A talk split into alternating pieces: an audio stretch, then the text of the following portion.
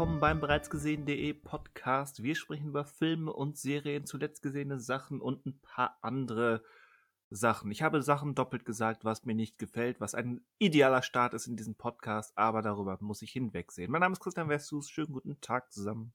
Du könntest doch einfach Sachen durch Dings und Schlumpf ersetzen. Wie kommst du denn jetzt auf den Quark? Äh, weiß ich nicht. Vielleicht eine äh, dramaturgisch sinnvolle Einleitung für etwas, was uns in 90 Minuten erwartet. Ist aber nur so, ein, äh, so eine Ahnung. Hallo Christian, mein Name ist Daniel und ich habe heute eigentlich nur eine Message, die ich mitbringen möchte. Mhm. Familie. Tja. Mehr will ich dazu überhaupt nicht sagen. Und das an einem Tag, wo unsere Podcast-Familie mal wieder nicht vollständig ist. Das ist richtig. Aber vielleicht weiß Mr. Manuel, wenn ich hier sage Familie, dass, dass er mit eingeschlossen ist. Und vielleicht jetzt gerade zum Zeitpunkt der Aufnahme merkt er vielleicht so ein wohliges Schaudern, was ihm so, so den Nacken entlang geht, weil wir an ihn denken. Und dann mhm. merkt er, oh, Podcast, Podcast-Familie. Sie denkt an mich, ne? Und, äh, ja, so, und, zack er bereitet sich, darf man das sagen, er bereitet sich auf einen Besuch der Berlinale vor. Ähm, richtig. Ist er da nicht sogar schon? Oder Die, ist, ist da schon? Oder, genau. oder so, ja, irgendwie. Je nachdem, so. wann, wann wir gerade sind und wann er gerade ist. Äh, das ist richtig. Vielleicht hört er uns auch gerade, während er, während er der, äh, bei der Berlinale ist und irgendeinen langweiligen Film guckt, hat er uns vielleicht ja auch auf dem Ohr, damit er was Vernünftiges mal sieht ja. und hört. Also und hört. hört. Und hört. hört. Ja. hört. Er macht die Augen zu, dann sieht er uns auch ist, äh, schön. Gut, das war's. Vielen Dank. Äh, Finde ich schön. Ähm, ohne Manuel geht halt nichts. Und ähm, deswegen. Nein, nein, Quatsch. Wir haben natürlich, wir haben natürlich einen, einen bunten ähm, Rosen an Sachen mitgebracht. Einen ein, bunten Rosen? einen bunten Rosen. Das ist Aha. geil. So nenne ich mal ein Buch, was ich schreibe. Ein bunten, ein bunten, bunten Rosen. Rosen. mhm. Interessant. Ein bunten Strauß. Ja. Ein bunten Rosen. Einen bunten Rosen. Von rhetorischen Figuren und daran zu scheitern. Schwamm drunter. Wie es früher so schön hieß. Ähm, wir haben natürlich. Da, da, bist du jetzt aber auch ordentlich in den Fettkessel getra getrampelt. ja. Ja, ich äh, Jetzt fällt mir spontan nichts anderes ein. Ich, äh, ähm, ich wollte damit nur sagen, wir haben einige Themen mitgebracht, über die wir sprechen. Das war jetzt rhetorisch sauber, weil es einfach auch harmlos war. Ja. Wir schlumpfen und dingsen mhm. heute über vieles. Wir schlumpfen und dingsen uns durch diesen Podcast. Hey. Hey. Schon eine etwas dreckige Lache. Ja, ich weiß. Das ist, boah, wie viele Leute denken jetzt, wo wir so, wo, wo ich oder wo ich jetzt schon äh, zu Beginn des Podcasts häufig Schlumpfen gesagt habe, dass wir heute endlich mal über Avatar 2 reden. Wir machen es aber nicht, oder? Nö. Nö. Nö. Warum auch? Ja, richtig. Macht doch eh jeder. Oder hat äh, schon längst jeder gemacht. Also. So ist, wichtig ist, dass wir in jedem Podcast einmal Avatar 2 erwähnen. Einfach damit, ne, so für den Algorithmus aber wir reden dann nicht weiter drüber. Wir sprechen okay. erst über Avatar 2, wenn der zweite Animationsfilm, ähm, der glaube ich dann ein Azula-Animationsfilm ist, der 2026 in die Kinos kommt. Oh, ich, ich verstehe, was du hier gemacht hast. Von Avatar zu Avatar. ja. Avatarception. Avatarception. Avatarception, genau. Äh, was wird M. Night dazu sagen? Oh, wow, wow. Das war ein Schnaufer. Ja, weil ich ja, ähm, weil ich ja einen, einen M. Night-Film mal wieder aufgefrischt habe, aber eigentlich ja beabsichtige, ähm, den als Teil eines größeren Themas zu besprechen.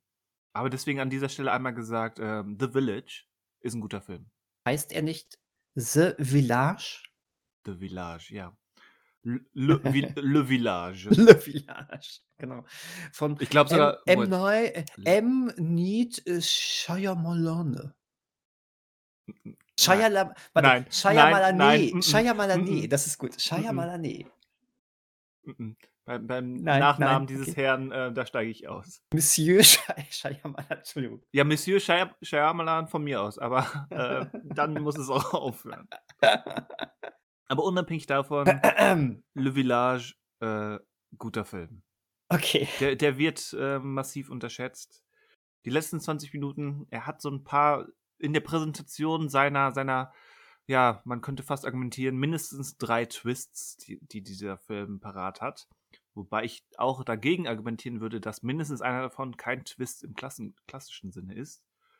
Ähm, ist nicht immer elegant und ich bin nach wie vor nicht davon, oder ich kann, mir fällt es schwer zu urteilen, wie ich wirklich zu Adrian Brodys Figur stehe. Mhm. Aber alles andere, insbesondere die ersten 60, 70 Minuten, sind meisterhaft. Ich ähm, muss hier einfach sagen, ich habe diesen Film nur ein einziges Mal gesehen. Das war damals im Kino. Ich war noch Teenager, hatte vollkommen falsche Erwartungen an diesen Film. Ja, der ist ja auch berühmt dafür, falsch vermarktet zu werden. worden- Richtig. Falsch vermarktet worden zu sein. So.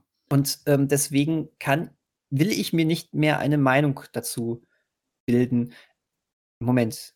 Also, ich will sie jetzt nicht mehr haben, aber ich möchte sie mir neu bilden. So, also ich habe ihn tatsächlich auf meiner Disney Plus äh, Watchlist. Ähm, ich werde ihn gucken wie zum ersten Mal.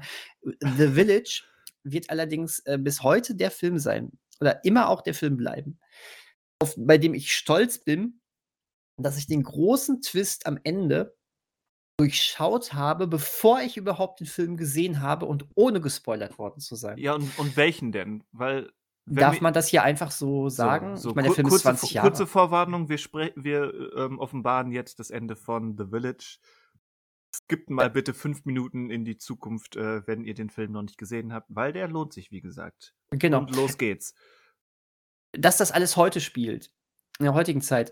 Weil, weil ich, habe, ich habe damals noch die Cinema gelesen und ähm, da, da stand auch nichts verraten. Aber ich fand, sie haben sich mit einem, äh, mit einem Satz haben sie sich quasi so ein bisschen verraten. Da stand nämlich, dass die, ähm, äh, dass die äh, Kostüme teilweise so ein bisschen nach, wirklich auch fast so nach Kostümen aussehen würden.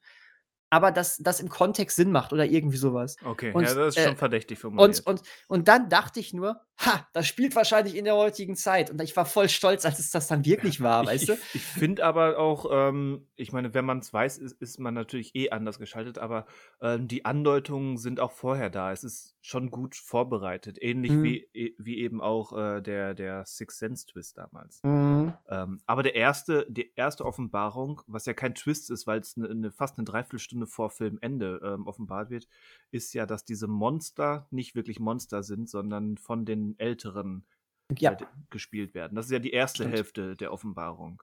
Moment, aber ähm, willst du damit sagen, dass ein Twist ähm, zwangsläufig am Ende einer Geschichte stehen muss? Das ist ja eigentlich nicht unbedingt so. Ein Twist kann ja auch schon auf der Hälfte doch ein, kommen. ein, so. ein klassischer Twist stellt ähm, die, die Mehrheit des Gesehenen ähm, kurz, kurz vor ähm, Vollendung auf den Kopf. Und dann Hm. und ein, ein zusätzlicher äh, Impuls, eine zusätzliche Offenbarung, die ähm, quasi zu Beginn des letzten Drittels passiert, ist kein Twist, wie wir ihn im Verständnis des ähm, 21. Jahrhunderts oder auch ähm, des späten 20. Jahrhunderts ähm, aufgefasst haben. Das würde jetzt hier den Rahmen sprengen. Kannst du mir da mal offscreen sozusagen eine defini äh, offizielle Definition zu schicken? Weil ich, Ich habe glaube. ich hab keine, ich habe dir doch gerade gesagt, das ist mein Empfinden. Ach so, okay. Es, es weil, gibt weil, aber es, mein gefühltes Verständnis davon, wie wir mit Twist gerade auch ähm, durch die Popularität von M. Night Shyamalan-Filmen, äh, wie wir Twists ähm, in den letzten 25 bis 30 Jahren defin gefühlt definiert haben, ähm, ist ein Twist definitiv nichts, was das letzte Drittel einleitet, sondern abschließt. Okay, weil für, für in meiner auch komplett äh, äh, subjektiven Definition äh, war, ist ein Twist immer eine, eine richtig krasse Wendung, die auch schon zu einem früheren Zeitpunkt kommen kann und eben Vorhergesehenes auf den Kopf stellt. Das heißt, sie kann logischerweise nicht nach fünf Minuten kommen. Wobei selbst das, wenn es gut gemacht ist, du kannst ja auch theoretisch äh, die ersten fünf Minuten in eine komplett andere Richtung gehen und selbst dann könnte ein Twist sogar schon kommen. Also äh, Ist, für- ist, ist, für- dann, für- ist dann nach deiner Definition ähm, der, der Stilwechsel ähm, in From Dust Till Dawn auch ein Twist? ja, Okay. Das Ja, ist zumindest Fall. konsequent. Ich würde sagen, das ist, äh, ich habe da kein, kein Wort für, aber es, ich würde auf jeden Fall unterscheiden zwischen einem Twist, wie er am Ende von Sixth Sense präsentiert wird, und eben Twist wie From Dust Till Dawn und Das- The Village. Ich würde da unterscheiden wollen. das wäre für mich ein Finaltwist. Ein, okay. Das kann Also man natürlich also, auch machen. ne ne, also, alle alleine, weil weil, ähm, solche solche Filme wie hier zum Beispiel okay, jetzt jetzt gehe ich weit zurück, aber hier, ähm, dieser Wild Things damals, wo so ganz viele, ähm, Offenbarungen kamen, der wird ja auch bis heute als ein Film beschrieben, der voller Twists steckt. Und, äh, deswegen habe ich, das nie für mich hinterfragt, dass ein Twist eben auch das ist, was generell erst mal 'ne totale Wende Wende bringt. Aber aber da bin ich mir ganz sicher, dass wenn man da in, äh, dramaturgische und filmsprachliche, äh, Lexika oder so was schaut, dass wir das herausfinden. Was ja nichts daran ändert, dass für uns selber, ne, das ja dann trotzdem ähm, trotzdem, äh, so bleibt, wie wir's wahrnehmen. Also, das ist ja Äh, egal. letzt Aber letztendlich ist ja ist ja gut, letztendlich, wir so drüber ähm, hängen wir uns ja grade oder hänge ich mich an an der Wortwahl auf. Wie gesagt, mir war ist ja in erster Linie wichtig zu unterscheiden, dass ein dass, ähm, das, was in The The Village passiert, ähm, 'ne andere Art von Story-Wendung, um dieses Wort zu benutzen, ist, als, ähm, wie es in Sixth Sense präsentiert wurde. Mhm. Weil eben da wird etwas verändert und du hast noch eben wirklich 40 Minuten, um mit dieser Veränderung zu arbeiten und auf diese Veränderung wird aufgebaut, während die Ver die Veränderung am Ende von Sixth Sense eben wirklich die finale Pointe war und du Mhm. kriegst noch so 'n 5 Minuten Epilog. Ja. Und das sind für mich halt 2 verschiedene Dinge. Wie wir sie jetzt benennen, von mir aus, da lasse ich mich gerne, ähm, überzeugen, dass das dass das eine 'n Twist und das andere 'n Final-Twist ist. Von von mir aus. Gut. Ist ja auch wurscht, äh, letztendlich. Wir wissen, was wir was wir meinen. Und, Genau. äh, ja, au auf jeden Fall, ähm, The Village ist eben einer dieser Filme, die eigentlich, ähm, zu Unrecht auf, ähm auf so 'n finale finalen Twist oder finale Wendung oder so was reduziert werden, ne?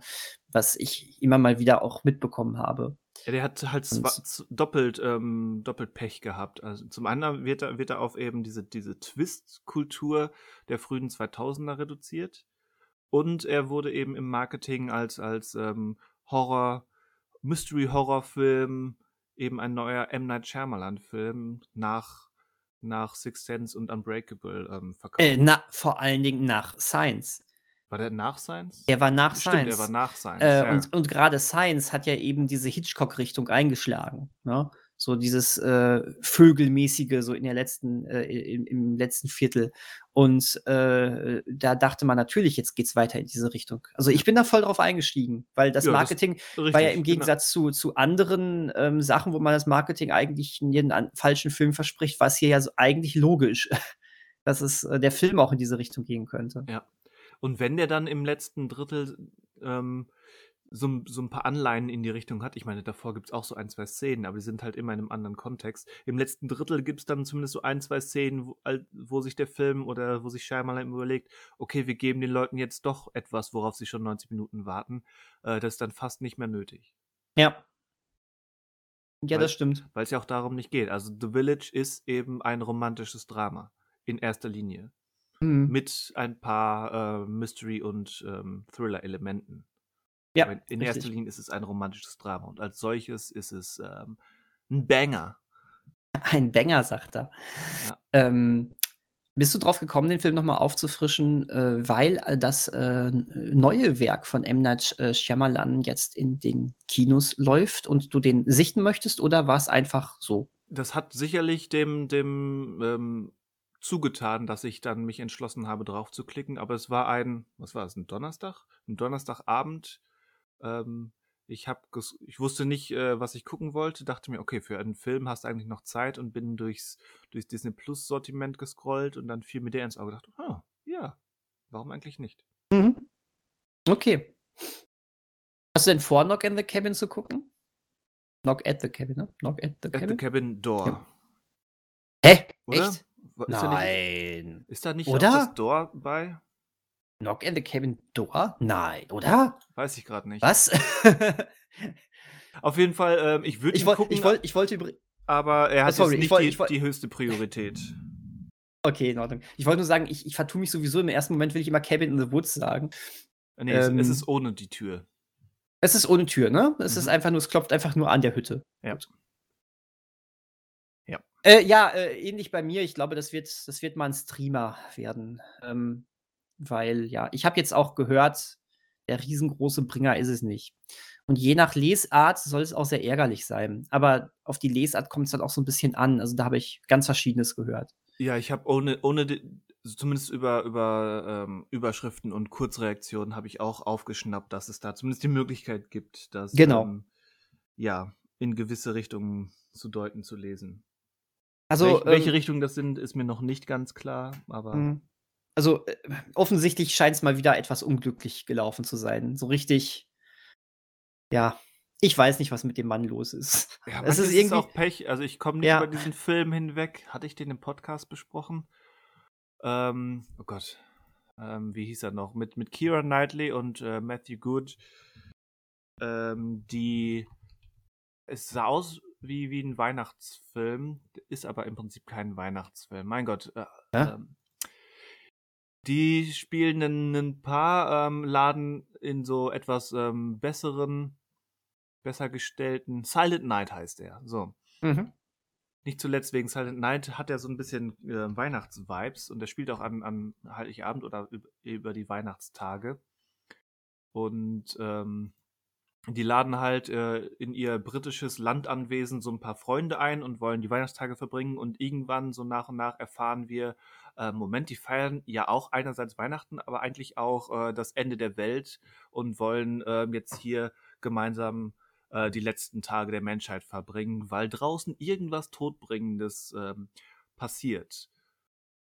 Aha. So, und dieser Film, der wurde geschrieben kurz, kurz ähm, bevor Corona losging Ja. ähm, und wurde eigentlich als, als äh, Klimawandel-Metapher gedacht, so jedenfalls die Aussage der Verantwortlichen.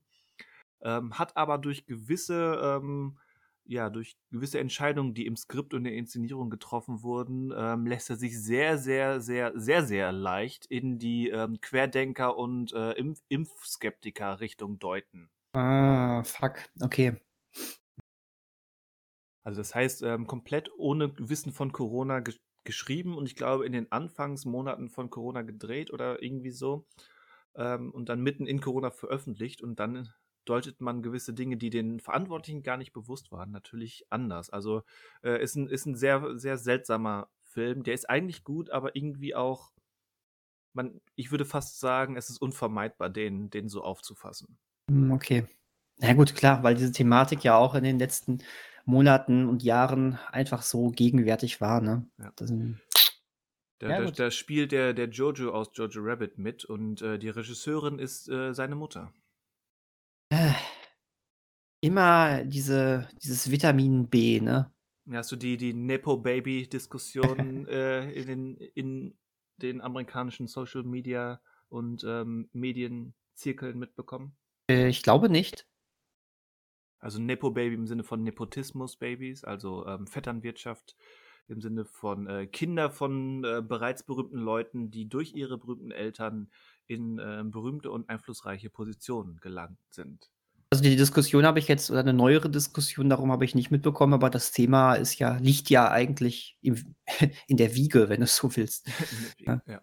Nee, da hat es ähm, Ende letzten Jahres und Anfang diesen Jahres kam, ich weiß gar nicht, was, was den Stein ins Rollen gebracht hat, kam das auf. Und äh, da hat ein, einmal jeder seinen, seinen Senf zugegeben. Von Maya Hawk bis Jamie Lee Curtis. Okay. Mit welchem Ergebnis? Pff, Ergebnis, als wenn diese Diskussion, diese, diese ähm, Social Media und äh, News-Diskussionen irgendein Ergebnis hervorbringen. Pff, Könnte doch mal sein. Könnte doch mal sein, dass das hier die, die eine Ausnahme ist und genau dann frage ich nicht nach. Ne? Und dann Vor- sagst du, mein Gott, du Depp, du fragst nie nach. Und hier wäre es mal angebracht gewesen. Ne? Ja, theoretisch möglich, aber gerade das ist ja so ein Thema, äh, das ist selbst für den Verbohrtesten doch zu erkennen, äh, dass man da andererseits die Leute versuchen, alles zu verdrehen. Von daher, theoretisch äh, gibt es natürlich auch da irgendwelche, irgendwelche verdrehten Leute, die meinen, da pauschal urteilen zu können. Aber grundsätzlich ist doch, ähm, lässt sich doch bei der Frage, äh, wie ist das zu bewerten, wenn andere Leu wenn Leute ähm, durch ihre berühmten Eltern selbst berühmt geworden sind, ähm, dass, dass man da keine pauschale Verurteilung in die eine oder andere Richtung ähm, ablassen kann, Nee, steht sich doch eigentlich von selbst. ja. Eigentlich. Äh, ja. Also ich, ich finde, wenn, wenn die, äh, um da mein, meine ähm, 5,5 Cent beizuschmeißen, ja, ja, bei 5,5, mehr ist nicht wert, aber weniger auch nicht. Ähm, dann würde ich, würd ich sagen, wenn man, ähm, äh, wenn die Kinder wirklich nicht so komplett untalentiert sind, finde ich es nur gut und billig zu sagen, wir haben diesen, äh, diesen mehr als nur großen Fuß in, äh, Fuß in der Tür. Ähm, dann nutzen wir das auch. Ähm, ja. Ich meine, ich möchte aber, nicht auf Sophia Coppola-Filme verzichten. So sieht das aus. Und Jamie Lee Curtis ist auch cool. So, auch, auch das, richtig. Äh, und ähm, dass wir, dass wir die Kinder von Til Schweiger in allen seinen Filmen äh, haben, das ähm, ist nun mal auch egal, da hätte schon eine Generation vorher nicht unbedingt ähm, ins Filmbusiness schaffen müssen. Aber das ist eine ganz andere Sache. Ja. Ja, außerdem, Brandon Cronenberg soll ja auch gut sein. Ich habe noch keinen Film von ihm gesehen, leider. Ich habe zwei von dem gesehen, die ich interessant, aber ähm, unausgegoren fand. Okay. Dieser Prozessor, ist der, ist, taucht der was? Würdest du sagen, ich soll den mal gucken oder ist es In, so nicht für mich? Interessant, aber unausgegoren. Ja, aber unausgegoren macht es ja manchmal sogar noch interessanter. Ich, ich finde es halt, ähm, halt ein bisschen schwierig, weil er halt sehr in den Fußstapfen von 70er, 80er Jahre äh, David Cronenberg äh, tritt. Und ähm, dieser Vergleich ist unvermeidbar. Und es tut mir leid für Brandon Cronenberg, aber ähm, wer Cronenberg mit Nachnamen heißt und ähm, so ähm, Science-Fiction-Filme mit, mit ähm, Body-Horror-Elementen dreht, der muss sich diesen Vergleich einfach ähm, stellen. Mhm. Und ähm, er hat zwar inter einige interessante äh, Ideen, aber im Großen und Ganzen verliert er diesen Vergleich noch größtenteils. Okay. Was ähm, jetzt nicht keine Schande ist, ähm, diesen Vergleich zu verlieren. Aber ich denke, er noch tut er sich da keinen Gefallen mit, weil noch ist, noch ist die klare Brandon Cronenberg-Handschrift für, zumindest für mich noch nicht erkennbar, äh, weil es halt mehr eine, eine ähm, Retro-Cronenberg-Handschrift sein könnte. Ähm, Hätte es ihm besser getan, wenn er den ähm, Sohn von David Bowie Weg gegangen wäre und ähm, sich einfach äh, komplett anders gedannt hätte. Ja, aber auch dann, dann, dann hätte, hätte er ja komplett vertuschen müssen. Ähm, mischen. Mischen. Mischen. Vertuschen müssen. Vertuschen müssen. Ähm, um diese Vergleiche auszuschließen. Ich meine, klar hätte es das irgendwie geholfen, aber ich habe ja auch immer gesagt, ähm, äh, wie heißt er? Äh Mhm. Ja, der, der Sohn von David Bowie. Ach so, ja, ich habe rat mal, warum ich gerade Sohn von David Bowie gesagt habe. Sicherlich nicht, weil ich den Namen komplett Duncan, Duncan Jones. Duncan, Duncan Jones. Jones, das, das ist er. Das ist er. Ich habe den, den, den Hat einen guten Film gedreht. Ja. Also diesen Gag habe ich auch schon, der, der Gag, der nicht wirklich ein Gag ist, sondern durchaus äh, treffend ist, habe ich auch ja. mindestens einmal im, im Podcast gebracht, dass Duncan Jones die richtige Entscheidung getroffen hat, ähm, seinen Film Moon eben Moon zu nennen und nicht Mars weil der Mars ist definitiv, äh, wird stärker mit David Bowie und mm, Ziggy Stardust mm. assoziiert als der Mond. Ja, ich, ich glaube, stimmt. ich glaube, wäre es der Mars gewesen, was wahrscheinlich so als, als ähm, ähm, Siedlungspunkt für die in der Nahzukunft ähm, auch möglich gewesen wäre. Äh, ich glaube, da hätte er es schwerer gehabt. Ja, das, das, das mag echt sein, ja. Und naja, mein. Von daher, Brandon Cronenberg, aber, aber, aber da, ähm, äh, da habe ich äh, einen, äh, neuen Trailer gesehen zu einem neuen Brandon Cronenberg-Film. Ja, der auch ähm, schon in, also der, ja, der gar nicht Premiere, schlecht ne? aussieht, genau, und der durchaus positive Reaktionen bekommen ja. hat. Die hat Possessor auch bekommen und ja. wie gesagt, der ist auch durchaus ansehbar. Aber mir fehlt da noch wirklich das, das ähm, Alleinstellungsmerkmal. Infinity Pool hieß er, glaube ich, ne? Mit Mia Goth und äh, Alexander Skarsgård. Ja. Okay. Ah, Alexander Skarsgård taucht immer wieder echt in spannenden Projekten auf, muss ich sagen. Nach äh, The Northman ja. vergangenen ich, Jahr. Ich hoffe, alle gucken jetzt ähm, spätestens jetzt, jetzt, wo er ähm, bei Wow ist, endlich The Northman. Mhm. Was ihr Deppen im Kino verpasst habt. Und da muss ich jetzt einfach mal wieder den Technikfreak rauslassen. Wie ärgerlich ist es, dass so ein Film bei einem Streamingdienst erscheint, der, ähm, der, der seine Filme nur in Full HD anbietet und noch mit der PAL-Beschleunigung. Das ist eigentlich technisch so veraltet. ähm, eigentlich, so, so ein Film müsste eigentlich im prächtigsten 4K HDR in 24 Bildern pro Sekunde, nicht 25 Bildern pro Sekunde ja. gezeigt werden. Aber, äh, ey, man nimmt, was man kriegen kann und will ich jetzt auch nicht so darstellen, als wäre. Dann, dann kauft euch die Blu-ray. Dann habt ihr es aber auch nicht in 4K HDR. Dann kauft euch die 4K Blu-ray, die es ja, vielleicht irgendwann mal gibt. Die gibt es. Ja, siehst du. Ja, kannst du kaufen. Ja, mach. Ja, mach. Gibt nur ein Problem. Weißt du, warum ich mir nur die Blu-ray gekauft habe? Weil du gerade keinen 4K-Fernseher hast, ja. Äh, ja, aber ich kaufe mir trotzdem 4K-Scheiben. Aber. Äh, ich, ich, auch. Geil. Äh, Finde find ich gut. Aber die Sache ist, wenn du dir eine Fäkalscheibe. Fäkal. Fäkal. Eine Fäkalscheibe kaufst. Die Fäkalscheibe. Wenn du dir eine 4K-Scheibe kaufst, ist da in der Regel auch die Blu-ray dabei. Nur Universal macht den Scheiß nicht mehr mit. Und deswegen, ähm, da bin ich ja bei, bei äh, dem Michael Bay-Film hier Ambulance drauf reingefallen. Ich so, boah, cool, so, ja. das ist nur 21 Euro, geil. Hab mir dem, und bei Sony kriegst du die auch für 22, 23 Euro und es ist die Blu-ray mit dabei. Da habe ich mir nichts bei gedacht. Denk mir, scheiße, da ist ja nur die 4K UAD dabei. Das ist ja bescheuert. Ja, toll. Musste ich mir die Blu-ray dann nochmal holen. Ähm, und äh, seitdem äh, bin ich bei Universal da ein bisschen pissig und hole mir einfach nur noch die Blu-Rays. Was, äh, weil, weil bei deren 4K-Sachen niemals die normale Blu-Ray dabei ist. Da hast du nur die reine 4K-Scheibe, auf der ja in der Regel noch nicht mal das Bonusmaterial drauf ist, weil das Bonusmaterial ja eben auf den Blu-Rays drauf ist. Deswegen macht das ja. überhaupt gar keinen Sinn. Und ähm, das, das finde ich eine Unverschämtheit. Äh, und deswegen dachte ich mir, gut, weil die Northman Blu-ray auch äh, richtig, richtig gute äh, technische Kritiken bekommen hat und der Unterschied jetzt nicht so gravierend war, dachte ich, nö, fickt euch, ich äh, hol mir, ich hol mir die normale Blu-ray. Habe ich dann übrigens auch bei äh, ähm, hier dem Edgar Wright-Film gemacht. Last Night in Last Soho. Night in Soho, genau. Aha. Da hatte ich mich eigentlich wahnsinnig auf die 4K UAD mit HDR gefreut, weil der nun mal auch so genial Neonfar so geniale Neonfarben hat und sowas und das natürlich mit so einem erweiterten Farbspektrum noch mal geiler ist, aber nun gut, Blu-ray soll auch gut sein und äh, ja. nö, Universal, ihr könnt Dafür war der Film ja auch an sich eher ernüchternd, zumindest für mich. Ja, ja, ist auch so. Ich war dann eigentlich ganz froh, dass ich die Blu-ray dann auch wirklich für 7 Euro bekommen habe. Das war kein. Und das als jemand, der Edgar Wright sehr, sehr gerne mag. Also der Film hat schon so eine gewisse Enttäuschung leider dagelassen. Aber er, er, audiovisuell kannst du dem immer noch nichts vorwerfen. Das war gut. Ich freue mich, den bald noch mal zu sehen. Apropos sehen. Christian, was hast du denn zuletzt gesehen? Äh, der Podcast ist schon fast zu Ende und wir müssen das jetzt mal hier aufgreifen. Ja, ich ich habe schon über was zuletzt Gesehenes gesprochen. Ich, ich wollte eigentlich Ach so. Ja, über stimmt. Le, Le, Village. Le Village, stimmt. Le Village. Ich meine, ich habe auch noch anderes, aber ich, ich denke, äh, so ein bisschen ist das ja hier ein Geben und Nehmen. Ja, du hast recht. Dann äh, pass auf, ich äh, erzähle dir aber nicht, was ich zuletzt gesehen habe. Okay. Ähm, weil Penner. ich, ja, denn äh, ich äh, erzähle dir, was ich zuletzt ähm, gehört habe. Oho. Hahaha, aber nicht so wie du letztes Mal, sondern, oder vorletztes Mal oder wann auch immer, äh, ich habe nämlich ein Hörspiel gehört, eine Hörspielreihe. Ähm, und ähm, jetzt es richtig fancy. Das hättest du nämlich nicht von mir erwartet. Ähm, in der ARD Audiothek. wow. wow. Könnt ihr euch alle als App runterladen. Ähm, vollkommen gratis. Das heißt, da, das Daniel ist aber. Auch hat seine Midlife-Crisis erreicht.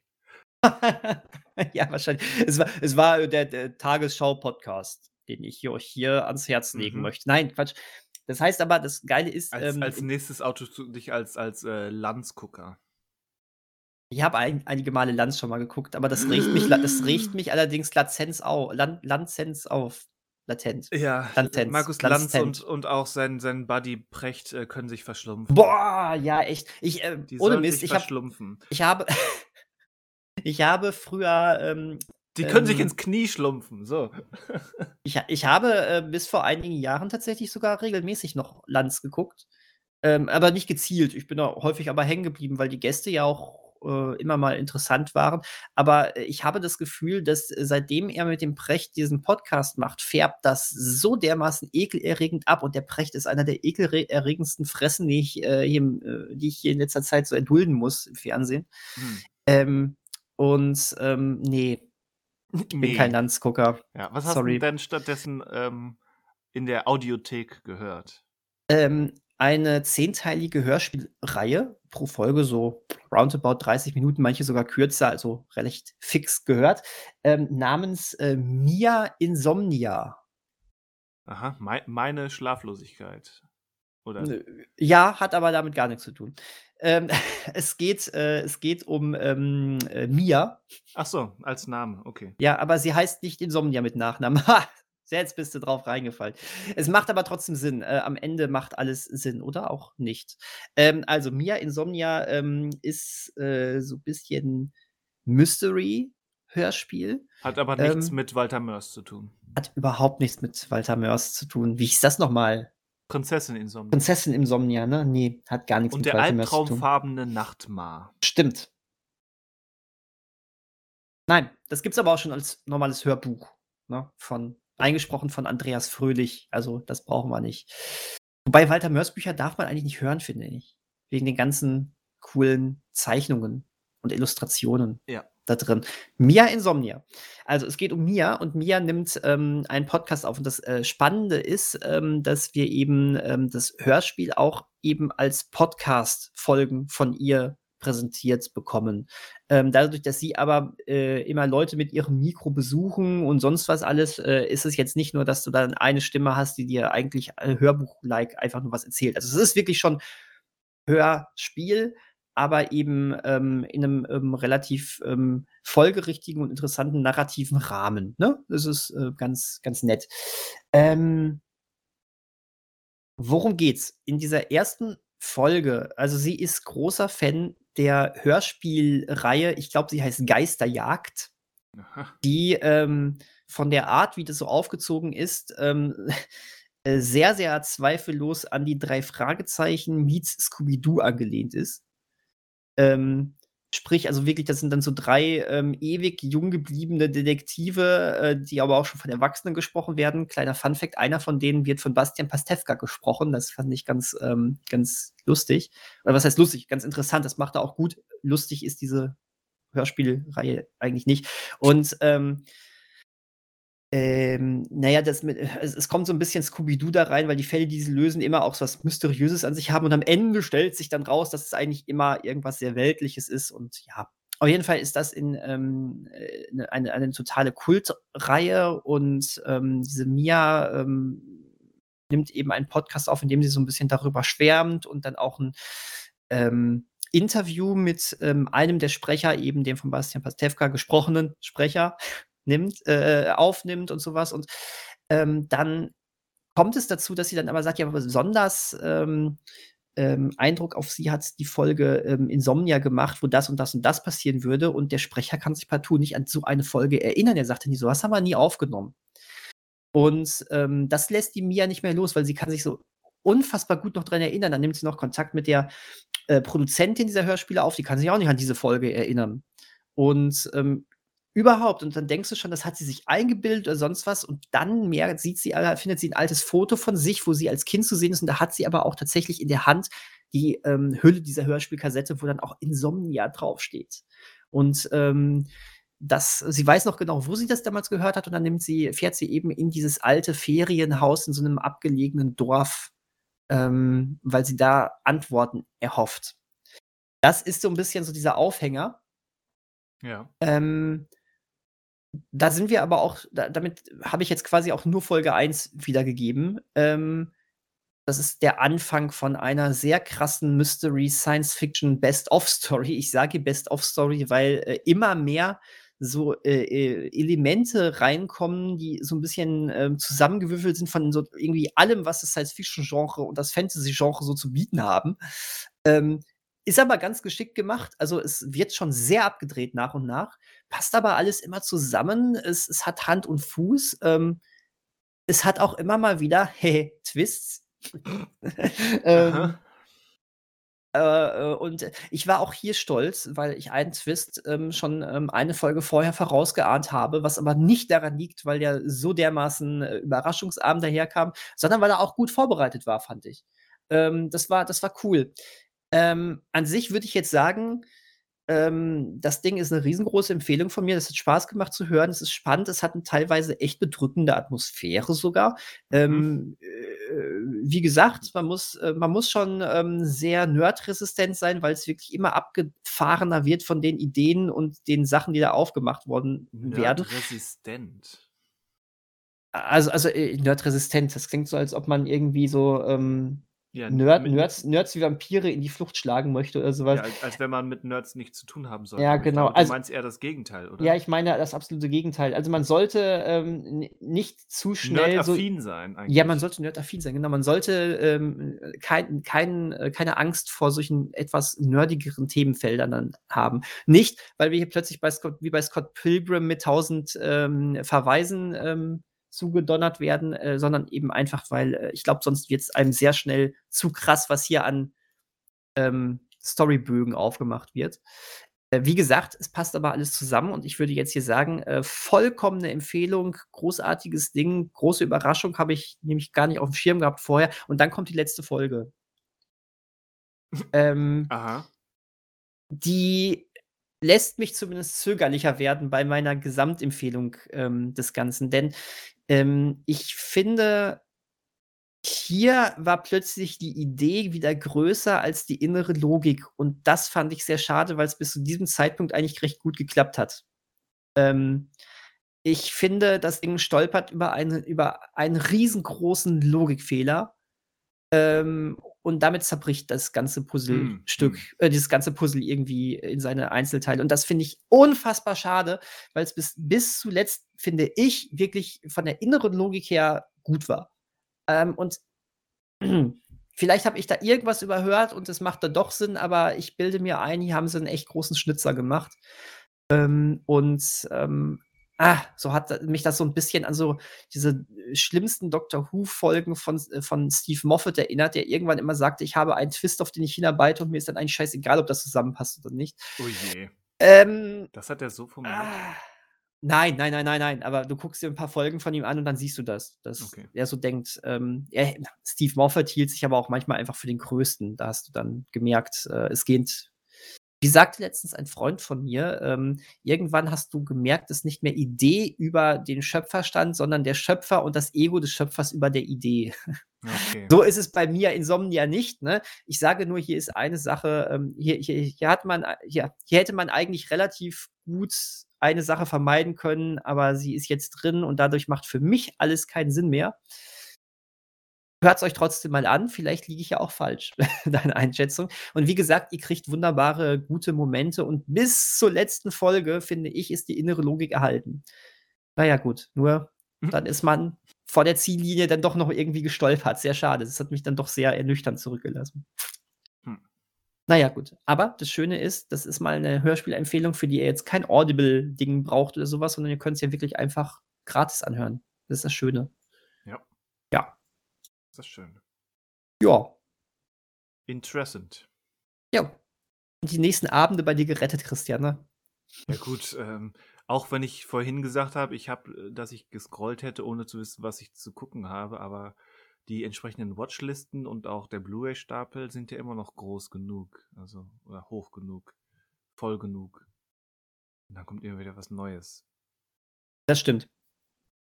Das ist es ja. Also, man ist ja sowieso man wird ja sowieso irgendwie immer schon fast, ähm, überschwemmt mit neuen Sachen. Ich habe. Lockwood und Co. noch nicht zu Ende geschaut, fällt mir grade ein. Ja, dann mach das mal. Ja, mache ich. Mir fehlen nur noch 2 Folgen. Ja, dann mach das mal. Ja, hat sich nicht ergeben in der letzten Woche. Es tut mir leid. Es hat sich einfach nicht ergeben. Ja, dann mach das mal. Ja, mache ich ja auch. Ja, sieh zu. Ja. Aber es hat es hat dafür tatsächlich dafür gesorgt, dass ich mir jetzt Band 4 und 5 der Bücher noch geholt habe. Aha. Ähm, weil ich habe jetzt vor, dann nach dem Ende von der Staffel, die ja Buch 1 und 2 abdeckt, dann direkt mit Buch 3 weiterzulesen, weil ich, äh, habe mir jetzt quasi ein was bisher geschah gegeben durch die Serie, weil ich ja Buch 1 und 2 mal gelesen habe. Das stimmt. Das ist, äh das ist, ähm, als hätte da jemand gesagt: „Äh, Herr Schinzig, Sie müssen die Bücher weiterlesen.“ Ähm, äh, ne, ist genau mein Stand jetzt abgedeckt mit dieser Staffel. und wenn man davon ausgehen kann, und das scheint ja der Fall zu sein, dass die Serie das einigermaßen, ähm, nah am an der Vorlage umsetzt Tut tut sie, ja. dann, ähm, ja, erst recht.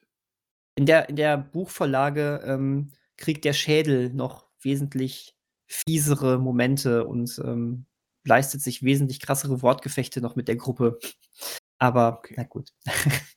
Das sind so in dieser Art sind dann eher die Abweichungen, ne? Also, äh, das st ansonsten ist das alles sehr akkurat. Hm. was das storymäßig abläuft.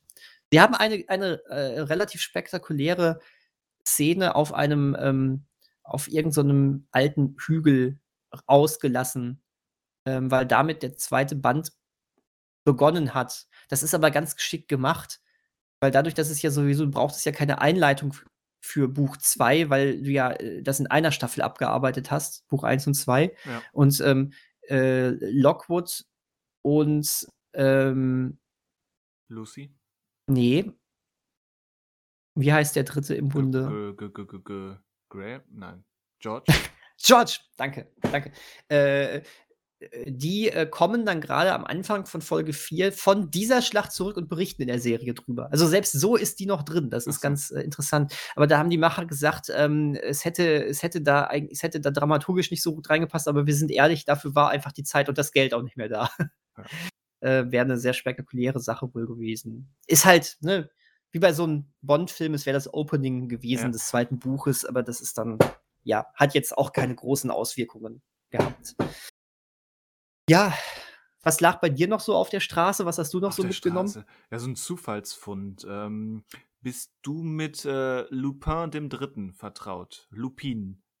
Äh, ich habe es nie gesehen, aber ich äh, habe natürlich einiges davon mitbekommen. Welches hast du denn nie gesehen? Weil äh, den gibt es ja, zumindest in, in Japan und Frankreich ist der ja so. populär. Äh, okay, äh, ich habe nichts davon gesehen und ich äh, hätte jetzt nur diesen äh, französischen äh, auf dem Schirm gehabt, der bei Netflix jetzt auch gerade so bei Netflix. Also es gibt, glaube ich, ist. genau, einen neueren bei Netflix. Es gibt einen aus den früheren 2000ern, Realfilm ähm, aus Frankreich. Aber viel wichtiger ist, dass es seit den 80ern eine Anime-Serie äh, in Japan gibt mit verschiedenen ähm, Filmablegern dabei und auch ähm, neuen Versionen äh, die ganz aktuell sind. Und äh, bei Prime Video ist jetzt ganz frisch gelandet Lupin der Dritte versus Cat's Eye. Mhm. Ähm, ein neuer animierter Film, wo eben Meister ähm, Dieb, Lupin der Dritte, ähm, gegen, gegen die, äh, das Diebestrio Cat's Eye antritt, um gewisse Gemälde zu klauen. Cat's Eye ist eine eigene Serie, mit der ich nicht vertraut bin. Und das ist jetzt quasi so ein Crossover-Ding. Ähm, mhm. Jetzt könnte man natürlich argumentieren, Mensch, Christian, warum guckst du denn sowas, wenn du die Hälfte davon ähm, vorab nicht kennst? Aber diese Lupin-Filme, auch die, die älteren aus den 80ern, sind eigentlich relativ gut da drin, ähm, so die Basics immer wieder ähm, vorzustellen ähm, und dann eigentlich als, als alleinstehendes Abenteuer zu funktionieren. Du hast natürlich so Insider, die, die besser funktionieren, wenn du mit der Welt und den, den Figuren mehr vertraut bist aber so grundsätzlich stehen die für sich selbst. Und ich denke, so ist es bei diesem Film auch. Äh, ich habe erst, wie gesagt, in der Nachrecherche erfahren, dass Cat's Eye wirklich, dass die jetzt nicht für diesen Film erfunden wurden, sondern eben eine eigene ähm, Reihe schon haben. Die drei, die drei Damen, die tagsüber ein Café betreiben, die drei Schwestern und nachts eben auch äh, Diebinnen sind. Mhm. Ja, ähm, wie gesagt, es geht um so drei Gemälde, die angeblich vom Vater der äh, drei Schwestern gemalt wurden. Äh, das führt dann zurück in, in den Zweiten Weltkrieg. Die, der Vater der Schwestern ist ein Deutscher. Und, und wer diese Filme dann im Japanischen mit Untertiteln guckt, äh, darf sich dann erfreuen, wie, wie strenge japanische Herren dann von Heinze, Heinze sprechen. okay. Das ist äh, ein Stück weit amüsant. Ähm, da fungieren natürlich dann noch wie immer der, ähm, der Polizist Seng Sengata herum, der so der, der Erznemesis von, von Lupin ist. Und äh, dann noch so eine andere Banditenbande, die eigene Interessen an diesen Bildern hat. Und ähm, zur Überraschung von niemandem ähm, nehme ich vorweg, dass natürlich ab einem gewissen Punkt ähm, aus dem Versus von Lupin vs. Cat's Eye ein, ähm, ein Mit wird weil das ist, äh, glaube ich, nach fünf Minuten klar, dass es darauf hinausläuft. Lass mich raten, lass mich raten, lass mich raten. Irgendeiner sagte Martha. Und dann haben sie zusammengearbeitet. Ja, ganz so schlimm ist es nicht, aber äh, irgendwann erkennen sie, dass sie mehr, dass sie auf ihrem Weg mehr gemeinsam haben und dass es eben ähm, ja eine, eine andere antagonistische Partei gibt, die dies, die eben ähm, die eigentlichen Widersacher sind und um dass es da, darum geht, äh, die Bilder und das Geheimnis, was diese Bilder birgen, ähm, vor diesen zu schützen. Und das Immer diese anderen antagonistischen Parteien. Ja, genau. Ah. Das ist für sich stehend, wie gesagt, es fühlt sich dann doch an manchen Stellen so ein bisschen ähm, aus der Luft gerupft an, dass, da- dass hier und da so ein bisschen ähm, Unterbau fehlt. Aber an sich ist das für sich genommen ähm, ganz okay, ganz unterhaltsam. Kann man was mit anfangen. Nur ich persönlich habe ein großes Problem mit dem Animationsstil, weil der eben zu 99% aus dem Computer kommt und auch so Mhm. aussieht. Also das, das, Ja, das, okay. das Figurendesign an sich ist, ähm, kann, kann ich mit leben, das hat was. Es ist natürlich nicht ähm, so wie Anime aus den 80ern, ähm, aber das kann man natürlich auch nicht erwarten. Das Grunddesign ist okay, in Bewegung wird schon schwammiger und sobald äh, motorisierte Fahrgeschäfte ähm, oder Fahrzeuge ins Spiel kommen, ist es wirklich äh, PS3-Grafik. Äh, okay. Und, Ärgerlich. Und das ist definitiv ärgerlich. Hm. Vor allem, weil die dann halt wirklich teilweise haarsträubende Actionsequenzen inszenieren, die rasant sein sollen. So auf einem Einstürz, auf einem Zug, der über eine einstürzende Brücke fährt und so weiter, mit Helikoptern, die die Leute da rausretten wollen und ähm, rasant hier, rasant da. Und es könnte vielleicht auch rasant wirken, äh, wenn man sich auf dieses Stil einlassen kann. Ich konnte es nicht oder nur bedingt, weswegen das Ganze so ein bisschen hm, an mir vorbeilief, was den Unterhaltungsfaktor betraf. Mhm.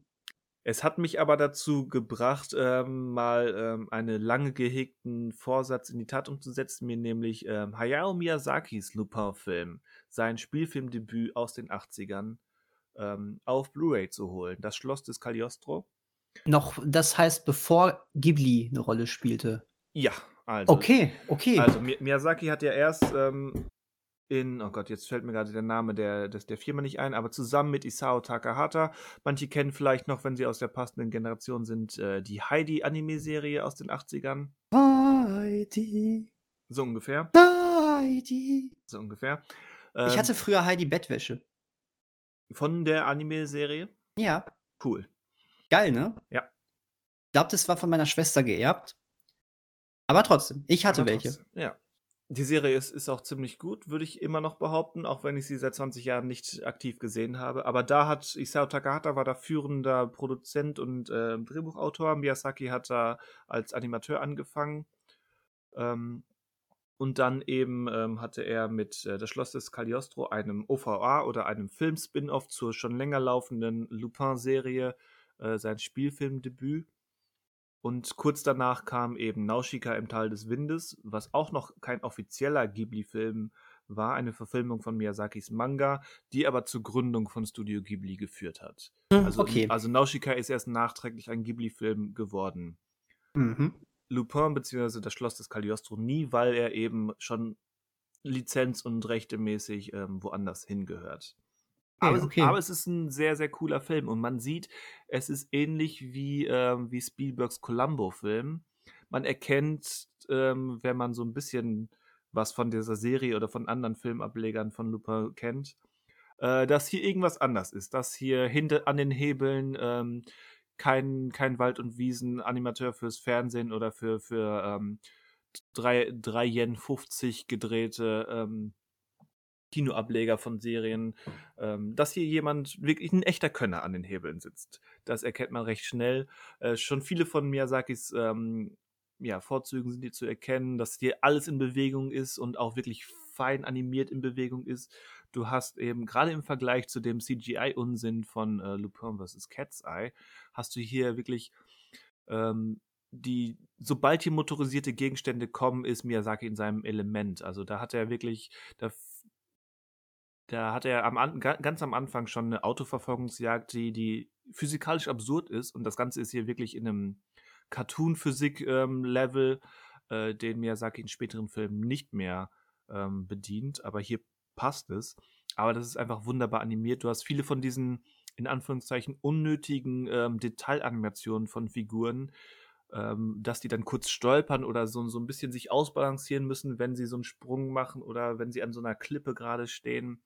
Halt wirklich Detailanimationen, wo man kennt, dass ihr, dass ihr mit höherer Sorgfalt und groß einfach, einfach, man muss es so platt sagen, mit ähm, mehr Talent gearbeitet wird.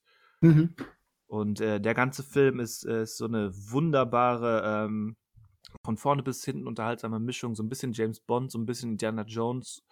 Ähm, eben Lupin gerät durch Zufall in so einen, in so einen Fall. Er, er sieht, wie eine, eine äh, angebliche Braut ähm, in einem, in einem ähm, Auto flüchtet und von Gangstern Ganoven gejagt wird. Und über diese äh, Braut gerät er dann in das Geheimnis des ähm, kleinen Fürstentums Cagliostro mit dem absurden ähm, Seeschloss, wo dann der Graf ähm, gewisse gewisse zwielichtige Geschäfte führt und wo dann auch diese, diese geflüchtete Braut hinzugehört. Und ja, ähm, Lupin schleicht sich natürlich in, ins Schloss, um da ähm, dem Geheimnis auf die Spur zu kommen. Einfach großartiger Film.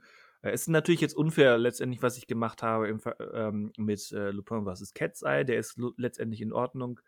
Ähm, den mit ähm, mit dem Miyazaki-Film zu vergleichen, ist aus mehreren Gründen eigentlich nicht, äh, nicht richtig und nicht fair. Aber wenn es dazu führt, dass man das eine vielleicht guckt und sagt, ja, war nicht nett, dann ähm, schaut doch auch bitte mal, ähm, ob ihr irgendwie eure Finger ähm, an die Blu-ray von ähm, Das Schloss des Cagliostro. Cagliostro mit C und G-L-I. Ähm, Cagliostro. Ähm, dass ihr eure Finger daran bekommt, weil der Film ist großartig. Das ist ein Wort. Ich meine, das sind fast das alle das sind fast alle Miyazakis, aber ja, dieser hier wird, wird gerne mal übersehen, weil er eben ähm, nicht zur Ghibli-Reihe gehört. Er ist auch nicht, Netflix hat ja seit drei oder vier Jahren die Ghibli-Filme äh, drin, oder fast alle. Mhm. Die Glühwürmchen fehlen. Die aus Glühwürmchen, lizenzrechtlichen Gründen. Genau. Und, ähm, und eben Cagliostro auch. Der ja kein Ghibli ist. Genau. Wie wir gerade wissen. Wie die Glühwürmchen schon. Ja. Genau, und deswegen, wenn man, wenn man irgendwie gerade mal ähm, 20, Euro, 20 Euro übrig hat, dann holt euch doch mal bitte die Blu-ray. Gutes. Wir verdienen auch nichts dran. Nö. Aber ihr, ihr verdient gutes Zeug. Ja. Ja, deswegen. Macht es. Kauft. Kauft. Kauft, ihr Narren. um es mit Gandalf zu sagen. Ja, richtig. Weißt du, was ich auch kaufen werde? Was denn? Wenn ähm, äh, irgendwann die äh, Blu-ray, äh, im besten Falle die 4K Blu-ray zu The Last of Us erscheint, der Serie. Die möchte ich nämlich unbedingt Aha. in meinem Regal, die will ich unbedingt im Regal stehen haben.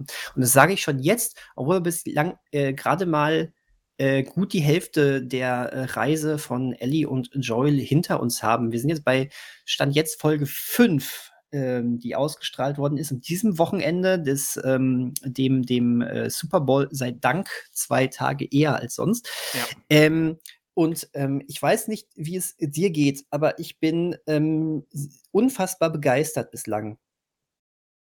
Also unfassbar begeistert. Ich glaube, das ist ein Hauch höher, als ich ansetzen würde, aber ich bin sehr begeistert. Äh, damit kann ich leben. Also mir gefällt das sehr gut, aber ich habe auch ähm, so einen so so 'n Spruch unter der Woche mitbekommen, wo jemand beschrieben hat, ähm, wenn wenn so eine Folge läuft, ist er ist er voll drin, ist er wirklich dabei und ist begeistert von der Art der Adaption, von der Umsetzung, wie Erwei wie Erweiterungen platziert und verarbeitet werden. Aber sobald die Folge aus ist, ist da 'n Haken hinter, äh, und, äh, ihn befasst das erstmal nicht. Also das da fehlt da fehlt so eine so 'ne tiefergehende Auseinandersetzung damit. Möglicherweise auch, weil man weil man, wenn man mit den Spielen vertraut ist oder mit dem Spiel, ähm, weiß, wo die Reise hingeht. Mhm. Ähm, und dem würde ich mich tatsächlich anschließen. Also, ähm, wenn die Folge vorbei ist, dann sage ich, ja, das war wieder gut. Wir sehen uns nächste Woche. ähm, ich weiß nicht, ich habe das Spiel ja gespielt, aber das ist nun mal jetzt auch schon zehn Jahre her. Ähm, das heißt, ich habe eher noch so eine vage Erinnerung an die äh, Vorkommnisse. Äh, ich weiß, wohin die Reise geht, aber ich habe nicht mehr so viel Erinnerung an den Zwischenstationen. Ähm, und fand jetzt, ähm, dass äh, mich sowohl Folge 3 als auch jetzt die ganz neue Folge 5 eben doch mit einem sehr bedrückenden Gefühl zurückgelassen haben. Ja, meine, und äh, da konnte ich nicht einfach einen Haken hinterpacken, gerade bei Folge 3 nicht, aber jetzt auch bei Folge 5. Ich meine, ja, klar, äh, ähm, so, da, so, ein bisschen hatte ich das noch von den Spielen im Hinterkopf, aber ich glaube, gerade wenn du diese, wenn du die Spiele auch nicht kennst, das ist ein richtiger Schlag in die Magengrube, was dann da auf, passiert. Auf, auf jeden Fall. Wie gesagt, das ist auch alles gut gemacht. Ich meine, Folge 3 muss man so ein bisschen ähm, rausnehmen, weil das letztendlich glaub, ich glaube, die nehmen so, so eine, so eine ähm, so, eine, so ein Briefdetail, was man finden kann, wenn man Genau. im richtigen Haus sucht, greifen das auf und machen daraus ähm, 90% einer, einer, ähm, einer Standalone-Folge. Äh, absolut. Äh, äh, die ja auch eine wahnsinnige Veränderung ja dann trotzdem noch der Videospielvorlage gegenüber darstellt, weil du ja äh, als, als Joel ähm, äh, auf, auf ähm, einen der beiden, die sich, also ne, auf einen der beiden ja dann sogar noch getroffen hast. Und die leben zu dem Zeitpunkt ja schon gar nicht mehr in der Serie. Ja. Ja. Genau. Nee, und das jetzt, also ich kriege die Details zum Beispiel, was jetzt Folge 5 betrifft, ist äh, nicht mehr zusammen, äh, wie jetzt das eine zu anderem führt. Ich kann mich an die Sniper-Mission erinnern. Weil, Du meinst weil, beim Spiel? beim Spiel, genau. Ja, ich auch nicht mehr. Nee. Ähm, weil, weil die Sniper-Mission eben, äh, ich habe, glaube ich, mehrfach erwähnt, äh, dass ich mich, äh, einfach weil ich selten benutze, mit, mit der ähm, Joystick-Detailsteuerung an der PlayStation schwer tue. Und diese Mhm. Sniper-Mission, ähm, die hat mich besonders gefordert, weil sie eben wirklich erfordert, ähm, exakt zu zielen, sonst Ja. bist du tot. Ich bin da, glaube ich, ähm, ungelogen 20, 30 Mal gestorben, bis ich es Mhm. dann geschafft hatte. Und Und hast jetzt die Serie, hast jetzt die Folge gesehen und dachtest, hä, das ist ja, ist ja, wa- wa- was soll das? Was ist das für eine scheiß Umsetzung? Der stirbt ja gar nicht mehrmals. Ja, gut. Also es fing schon damit an, dass, dass die Mission im Spiel bei Tageslicht spielt. Ja. Also mir ist jetzt nicht genau klar, ähm, wie das eines zu anderen führt. Ich würde behaupten, dass zum Beispiel ähm, Henry und ähm, wie heißt der andere? Sam. Sam äh, dort nicht hinzugehören. Ich kann jetzt aber nicht sagen, ob die da vorher schon unterwegs waren oder nacheinander. Das heißt, die haben hier so zwei Sachen komprimiert zusammen gemacht, was eigentlich ein Anzeichen, wenn es funktioniert, einer klugen Adaption ist. Ähm, ich weiß auch nicht genau, wie, wie zeitnah dann ähm, die Eskalation mit, mit eben ähm, Henry und Sam und in Kansas City da, ähm, wie das chronologisch zusammenpasst und wie viel, viel Zeit wir da dazwischen haben. Aber eigentlich ist das eine ganz, ganz geschickte ähm, Verbindung gewesen, dass das eine zum anderen führt. Also in dem Moment, wo die dahergelaufen sind und dann plötzlich kam ein Schuss aus der Ferne, da, da, da wurde ich schon getriggert. Oh oh, machen sie es wirklich? Ja, sie machen es wirklich. Mhm. Ähm, die Eskalation dann äh, mit, mit der, wir, wir spoilen diese Folge, ne? Wir spoilern hier. Ja. Volle Kanne. Also wer, wer Folge 5 von The Last of Us noch nicht gesehen hat, ähm, skippt mal, keine Ahnung, eine Viertelstunde in die Zukunft. Oder hört einfach weiter, wenn ihr sie gesehen habt. Ja. Oder irgendwie sowas. Irgendwie sowas. Ja. Ähm, also, dass, dass das Ganze dann natürlich hier mit ähm, äh, ah, Melanie Linskys Figur ähm, verbunden wird, ähm, die ganz, ganz spannend ist, von der man eigentlich gerne noch, noch mehr hätte sehen können, obwohl es schon eigentlich ganz gut erweitert wurde. Ähm, weil eben die Serie oder die Serienmacher verstanden haben, dass Serien gewisse Dinge machen dürfen oder können, die, ein- Mhm. die ein Spiel in, in der Regel so nicht machen kann. Nämlich ähm, plötzlich die Perspektive ändern und ähm, nochmal zurückgehen und Kontext bieten. Ähm, wie das dann am Ende eskaliert, wenn, wenn sich da der Boden auftut und dann so eine Riesenhorde kommt, ähm, das ist, glaube ich, in der Form entspricht nur so halb der Spielevorlage, wenn ich es richtig im Kopf habe. Aber, eben Aber das- was eine geile Szene. Durchaus. Obwohl Ja. da so ein paar, ähm, da war dann eben dann, ähm, eigentlich hat, hatten sich ja durchaus die, die ähm, Maskeneffekte, die echten Maskeneffekte hervorgetan. Und hier war es dann doch so teilweise CG. Mhm. Und so ein paar Bewegungen fand ich, fand ich von den sehr wuseligen ähm, Infizierten ein bisschen unausgegoren. Aber das ist äh, die berühmte Kritik auf hohem Niveau. Mhm. Aber ja, es war natürlich äh, dann, dann so eine emotionale Achterbahnfahrt. Auch die Interaktion von Ellie und Sam äh, in verschiedenen Stationen auf dieser Reise. Und dann spätestens, wenn sie dann in, in dem Zimmer sind und ähm, da ähm, ihr Gespräch über diesen, über diesen ähm, ja, Schmierzettel da führen.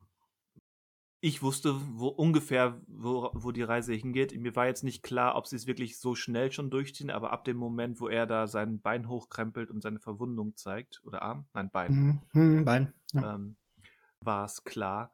Aber auch die Präsentation, allein, allein die Präsentation mit dem, was dann Henry kurz danach macht am nächsten Morgen und der Blick aufs El auf Ellies Gesicht mit diesem einen kurzen Laut, den sie von sich gibt, äh, das ist schon, ist schon intensiv, ja. Mhm. Ja, auf jeden Fall. So intensiv, dass es uns auch jetzt die Sprache verschlägt. Natürlich, natürlich. Ich ähm, brauchte so eine Schweigeminute, wenn ich immer an, dieses, diese Folge denke. ähm, das, ist, ähm, das ist schon sehr krass. Ja. Bin auf jeden Fall sehr gespannt, wie es weitergeht. Ähm, obwohl ich ja eigentlich das Ziel der Reise kenne, aber da kommen ja auch noch ein paar sehr üble Momente auf uns zu. Ja, aber Ähm, mittlerweile bin ich fast skeptisch, ob sie wirklich ans Ende des ersten Spiels in den verbleibenden vier Folgen kommen sollten. aber es wurde gesagt. Das war eigentlich die Ankündigung. Ja, war es, aber es jetzt, was da eigentlich noch kommt, ist doch schon noch eine Menge. Ha. Hm. Und gerade wenn sie weiterhin, und das sollten sie tun, ähm, so gewissen ähm, Splitterfraktionen und Randfiguren so ihre, ihre 10, 20 Minuten ähm, extra geben. Hier ähm, Henry und sein Sohn haben ja auch ähm, so eine eigen, eigene Einleitung bekommen. Ja. Äh, wenn, wenn sie das weiter betreiben, und wie gesagt, das sollten sie, dann bleibt echt nicht mehr viel übrig. Gerade wenn es ähm, die ganze, ganze ähm, Sache in diesem, was war das? In diesem, ähm, in diesem Skiresort, nein, nicht Skiresort, in diesem, wo es, Kaufhaus in der Mall. nein, das meine ich nicht. Es, Oh. also in den, ich bin jetzt bei den Spielen, äh, wenn es dann zur Ja, ja. Eskalation kommt und das ist so eine, ist das so eine Riesenbar in, in so einer, in so einer, ähm, in so so. einer Stadt, äh, wo es Mhm. dann auch irgendwann feurig wird. Das ist eigentlich die Mhm. emotionale Haupteskalation, ähm, kurz bevor es dann ja in die, in den entscheidenden letzten Akt geht. Ja. Ähm, allein das, denke ich, sollten sie, allein wenn sie jetzt schon Kansas City auf zwei Folgen gesplittet haben, ähm, sollten sie auch auf mindestens zwei Folgen splitten. Ja. Dann, dann hast du noch die Giraffe, die muss Mhm. vorkommen.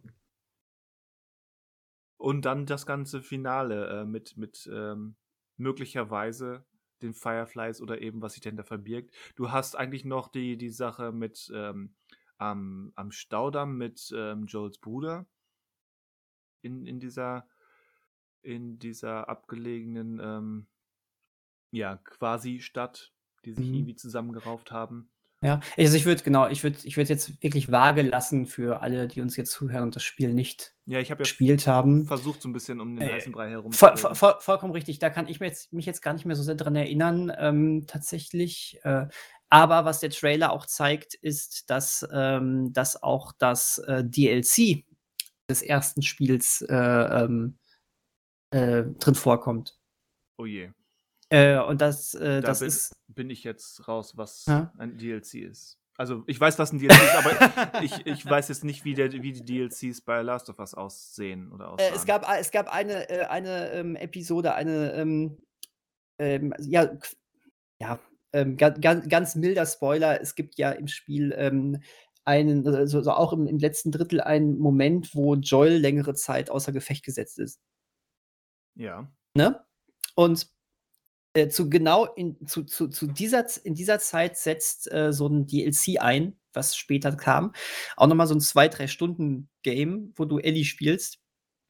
Und ähm, das nutzt das Spiel auch, um äh, Flashbacks ähm, von Ellies Vergangenheit zu machen. Und zwar das, was schon in der Serie angedeutet wurde, mit sie war, ähm, sie war a- angeblich alleine in, ähm, in äh, einer Mall und hat da dann schon wurde dort dann auch gebissen. Und ähm, es, äh, der, in den Trailer gibt es äh, ein, zwei äh, Szenen, die definitiv aus diesem DLC sind. Das heißt, auch da wird eine Folge draufgehen. Okay. Also an, Also die, an, ja. an die Passage, wo, wo Joel ohnmächtig ist, das spielt ja auch dann, ich sag mal, äh, ich sag mal Sch- Schlagwort Schnee. Genau, ja. Also daran kann ich mich nicht erinnern. Ja, und da, da setzt, äh, genau, der DLC füllt da was auf. Da äh, musst du für ihn äh, äh, was, was besorgen und erinnerst dich dann gleichzeitig noch an, an die Vergangenheit von, von dir, also weil du Ellie hier spielst, also von Ellie. Ja, also dass ich Ellie spiele, weiß ich, aber Mhm. Ähm, genau, hm, ist mir gerade nicht präsent. du hast ja das DLC auch nie gespielt. Also kannst, kannst, kannst der ja auch nicht präsent sein. Ja, möglicherweise war das ja dabei und es ist mir nicht aufgefallen. Aber dann hättest du es ja, nee, aber der, der, der, das ist ein äh, Standalone-Ding. Also so. von daher, äh, Also das, das, ist hätte ich nicht, dann wirklich aktiv einlegen das müssen. hättest du äh, aktiv spielen müssen. Das ist Okay. nicht einfach an dieser Stelle im Spiel dann zusätzlich drin. Das Okay, ist äh, wirklich, mhm. Hm, okay. ähm, das ist so als extra Spiel dann verkauft, so mit so zwei, drei Stunden, vielleicht sogar ein bisschen mehr. Ähm, Ja, wenn man da so überlegt, dann, ähm, äh, ist da eigentlich wirklich nicht mehr viel Zeit, ne? Also, oder oder oder sie gehen jetzt tatsächlich in so 'n Turbogang, was der Serie nicht gerecht werden würde. Oder die Folgen Mhm. dauern einfach plötzlich alle 90 Minuten noch jetzt oder so. Dann kriegst du das eventuell hin. Dann würde ich mir fast wünschen, ähm, dass dass sie vielleicht sich äh, das etwas, äh, anders formuliert haben, dass es eben nicht beim eigentlichen Spieleende endet, sondern vielleicht, wie ich's ursprünglich ge gedacht hätte. Das ist klares Wunschdenken meinerseits. Mhm. Aber dass sie bei äh, bei angesprochenem bei angesprochener feurigen Eskalation in dieser in dieser großen, äh, Touristenbar oder was es auch immer jetzt ist, äh, Ja. enden. Aber das deckt sich ja voll nicht mit den Aussagen, die Neil Druckmann gemacht hat, ne? Nein, Das ist ja das ist ja der Wahnsinn. Also aber du hast recht, ich habe mir ja jetzt bis jetzt noch so keine Gedanken drüber gemacht, aber wir ja klar, wie ich schon vorhin gesagt habe, wir sind jetzt schon mehr als die Hälfte durch. Und wir sind eigentlich tatsächlich immer noch, ähm, nicht so äh, weit gekommen. Vielleicht am Ende des ersten Drittels? Ja, genau, richtig. Und, äh, wenn s ja, ich ich möchte natürlich auch, dass sie weiter in mit dieser Qualität und mit diesem Tempo weitergehen, denn wir kommen ja wir kommen ja gut voran. Man nimmt sich eben auch nur die man nimmt sich halt viel Zeit, aber dann ja ja. Hm. Also, jetzt bin ich umso neugieriger, weil jetzt so 'ne gewisse Skepsis jetzt auch mitschwingt. Aber wenn ich jetzt auch so an die Trailer denke ja, da ist, wie gesagt, so 1, 2 Sachen aus diesem DLC mit Ellies Vergangenheit. Ähm, du sie du siehst was im Schnee. Jahreszeitenwechsel, Da kommt ja. definitiv was im Schnee. Ja. Ja. Ja, ich bin gespannt, wie sie das jetzt machen wollen. Nicht, dass sie nicht, dass sie den Mia Insomnia hinlegen und am Ende, äh, stolpern. Mhm. Das wäre sehr, sehr schade. Und vor allen Dingen hieß es ja auch schon, Staffel 2 soll das 2. Spiel abdecken. Tja. Ja. Ich fürchte auch, die haben das schon ganz richtig formuliert. Aber ja, Mhm. also in 4 Episoden, auch wenn die alle dann wieder 75 Minuten statt 50 Minuten gehen. Tja. Oder du lässt wirklich gewisse Sachen jetzt komplett raus. Ja, aber ich meine, über über Joels Bruder wurde schon in der Serie gesprochen. Der Ja, Joels Bruder muss irgendwie auftauchen, ja klar, aber vielleicht ganz andere Art und Weise. Äh, wer Die weiß. die die Eskalation in bes mit besagter Brandsituation, ähm, ist eigentlich so 'n Kernpunkt auch in der Beziehung von Joel in und Ellie. Ähm, also, Ich das kann mich da nicht der mehr dran erinnern. Das ist krass. Ich kann mich da nicht mehr dran ist das erinnern. subjektiv interpretiert, aber für mich ist es wirklich der eigentliche Showdown, Ja. ähm, bevor's dann eben in diesen finalen Akt geht, ähm, was was eben Ellies, ähm, Blut betrifft. Irre. Ich kann aber wie gesagt, das Spiel ist 10 Jahre her, ne? Also, äh, ich habe wenn ich jetzt so ans Spiel nach über das Spiel nachdenke, dann habe ich tatsächlich auch eher, äh, den 2. Teil noch sehr präsent, weil das jetzt erst so 3 Jahre her ist, dass ich den gespielt habe, ne? Ja. Ah!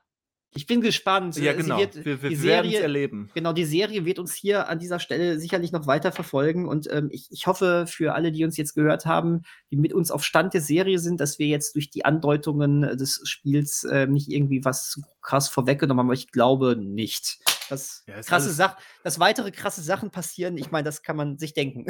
Genau. Das im schlimmsten Fall haben wir jetzt so Sachen gesagt, ähm, wenn man dann die Folge guckt und das noch im Hinterkopf hat, dann klingelt's plötzlich, während man es schaut: „Ach, das haben die damals gemeint.“ Ja, ja, genau. Aber wir sagen ja gar nicht was, wie, wo und sonst was. Also, das passt schon.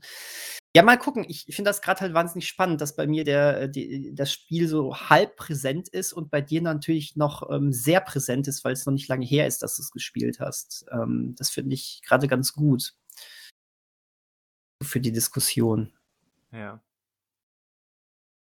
Ja, wie gesagt, wir werden's erleben. B bleiben wir mal optimistisch und, ähm, geben äh, sprechen den den beiden Hauptverantwortlichen da unser Vertrauen aus. Die die wiss werden schon wissen, was sie da tun. Bisher hat sich das Vertrauen ja sehr ausgezahlt. Ja. Äh, wie wie gefällt dir eigentlich bislang die Besetzung? Großartig. Ne? Finde ich finde ich auch. Ich finde, ähm, dass, ähm, Ellie und Joel so dermaßen genial besetzt sind. Ja. Und, ähm, ähm, ja, das top. Also grade Ellie, es ist sie ist in manchen Details 'ne andere Ellie, aber sie ist 'ne sehr 'ne sehr 'ne hochspannende und und, Ja. ähm, interessante, emotional faszinierende Ellie. Ja, ich ich äh, also, dass dass ich, ähm, immer wieder so richtig he he herzhaft, äh, grinsen muss bei einigen Dialogen, bei die die sie hat, ob Ja. mit Joel oder jetzt auch mit mit Sam in der letzten Folge. Ich hoffe, dieses Kind heißt Sam, sonst mache ich mich zum Affen, aber ich glaube, Ne, sie haben immer Sam gesagt, ja, ne? klang als du's eben Ähm sagtest, das klang richtig. und, äh, ähm, das das sind einfach so Sachen, die finde ich also, so eine Wahrhaftigkeit in den Emotionen habe ich selten bei Charakteren wahrgenommen und das ist toll. Ich finde das wirklich klasse. Ja. Trotz aller Bedrücktheit kommt da auch so viel wirkliches Gefühl durch, ne? Und Aber Pedro da da Pascal ist dadurch sowieso cool dadurch wirkt die Bedrücktheit eben auch. Also, Ja. gra grade weil du jetzt in der letzten Folge, ähm, Ellie vorher schon eben mit Sam, wenn sie da über den den Com Comic abnerden, wenn sie so seine Mhm. Gebärdensprache aufgreift und so weiter und dann, äh, wie eben 2 Kinder im Zimmer da, ähm, getrennt von den Erwachsenen rum rumalbern. Ja, und dann eben die die das, was darauf folgt, äh, passiert. Ähm, und wie wie grade beschrieben, es die Serie kommuniziert ja letztendlich nur über über, ähm, einen Insert-Shot und eben den Close-up von Ellie und das, äh, bewegt Welten. Ja. Und das ist nicht zuletzt eben auch ein Verdienst, ähm, von Bella Ramsey. Absolut. Hättest du gedacht, dass man schon direkt so früh am Anfang des Jahres so 'n Serienhighlight hat? Generell generell nicht, aber da das Seri da die Serie The Last of Us heißt und, ähm, so das das, ähm, Haupt ähm, von HBO fürs erste Halbjahr war, ähm, war klar, dass das ähm, dass das schon 'ne große Nummer wird. Ja gut, oder ein großer Fail, ne? Man, äh, kann ja immer ins Stolpern also, Na ne, nat natürlich, kommen. aber dass das jetzt, ähm also, ich habe schon damit gerechnet, dass das, ähm jetzt nicht unbedingt, dass es so gut wird, aber dass das schon, ähm, auch Eindruck hinterlässt, weil allein weil auch die Interaktion damit größer sein wird als zum Beispiel mit der Foundation oder Halo-Serie. Mhm. Äh, du, das habe ich ja auch die ganze Zeit gedacht, aber ich bin halt einfach sehr, sehr, sehr glücklich, dass es wirklich auf so hohem Niveau abliefert und, Ja. ähm, das ist schön. selbstverständlich ist das nicht. Mhm. Genau, das ist es nämlich. Ja, cool. Cool, cool, cool. Haben wir bald den Doppel-Pedro, ne?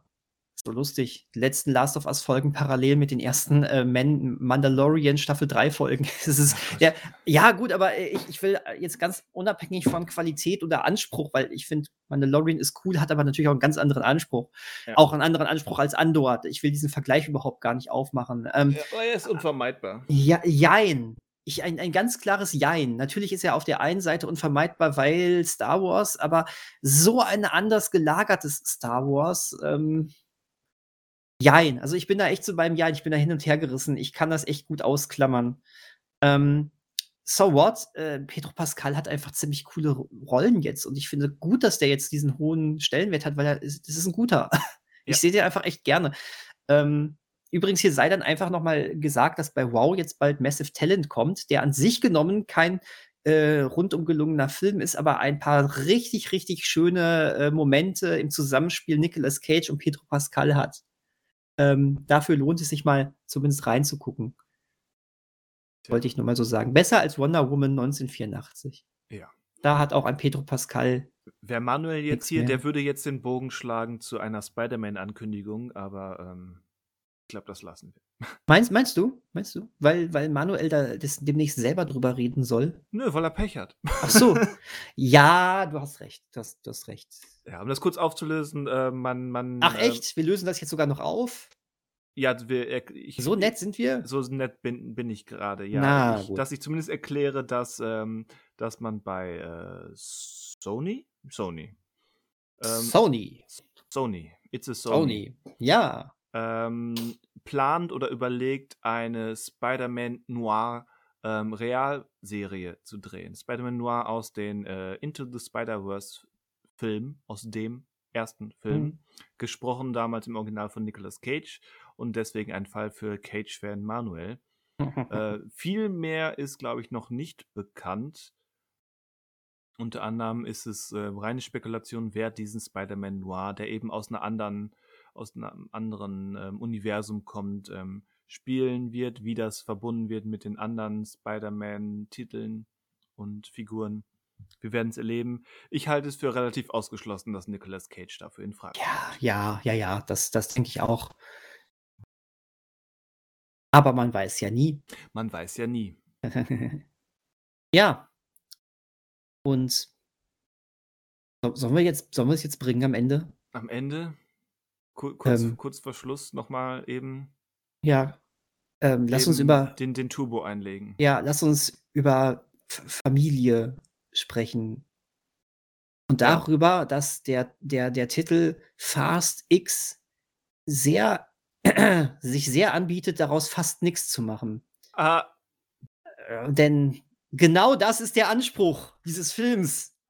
Fast nix. Und damit habe ich, glaube ich, was Intelligenteres gemacht als dieser Trailer. Aber das ist egal. Wow. Ähm, ähm, äh, ja, ja, der neue Trailer nein, der erste Trailer zu Fast and Furious verdammte Scheiße Teil 10 ist jetzt rausgekommen.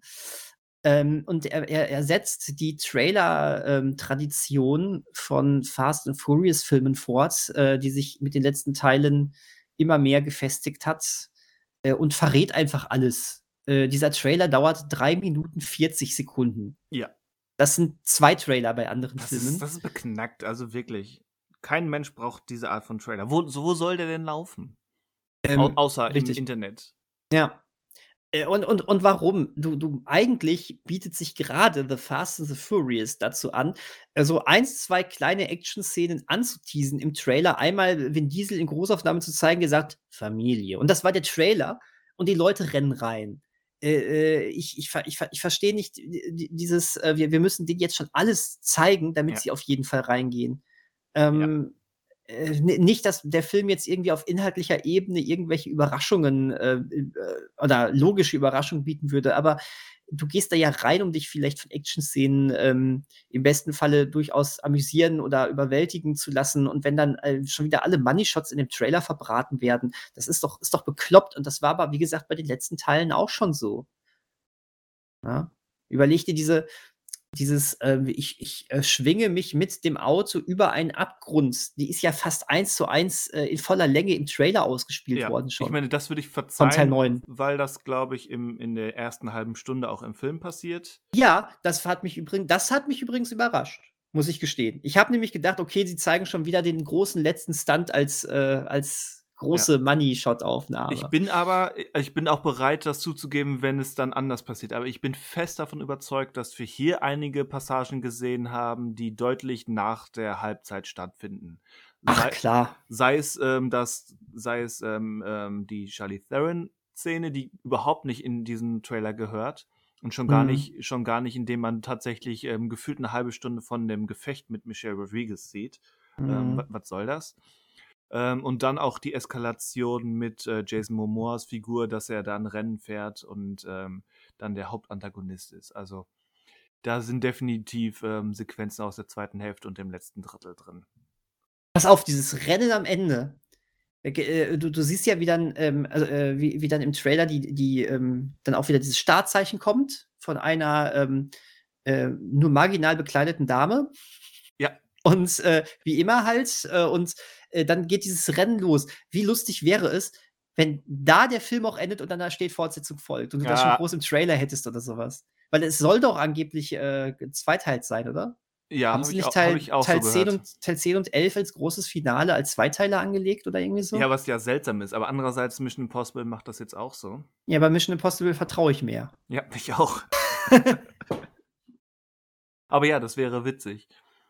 Das das Internet hat hat auch schon Gerüchte ausgespuckt, äh, dass es weil hier jeder, der der einmal stirbt, ähm, kommt ja mindestens einmal auch zurück. Natürlich.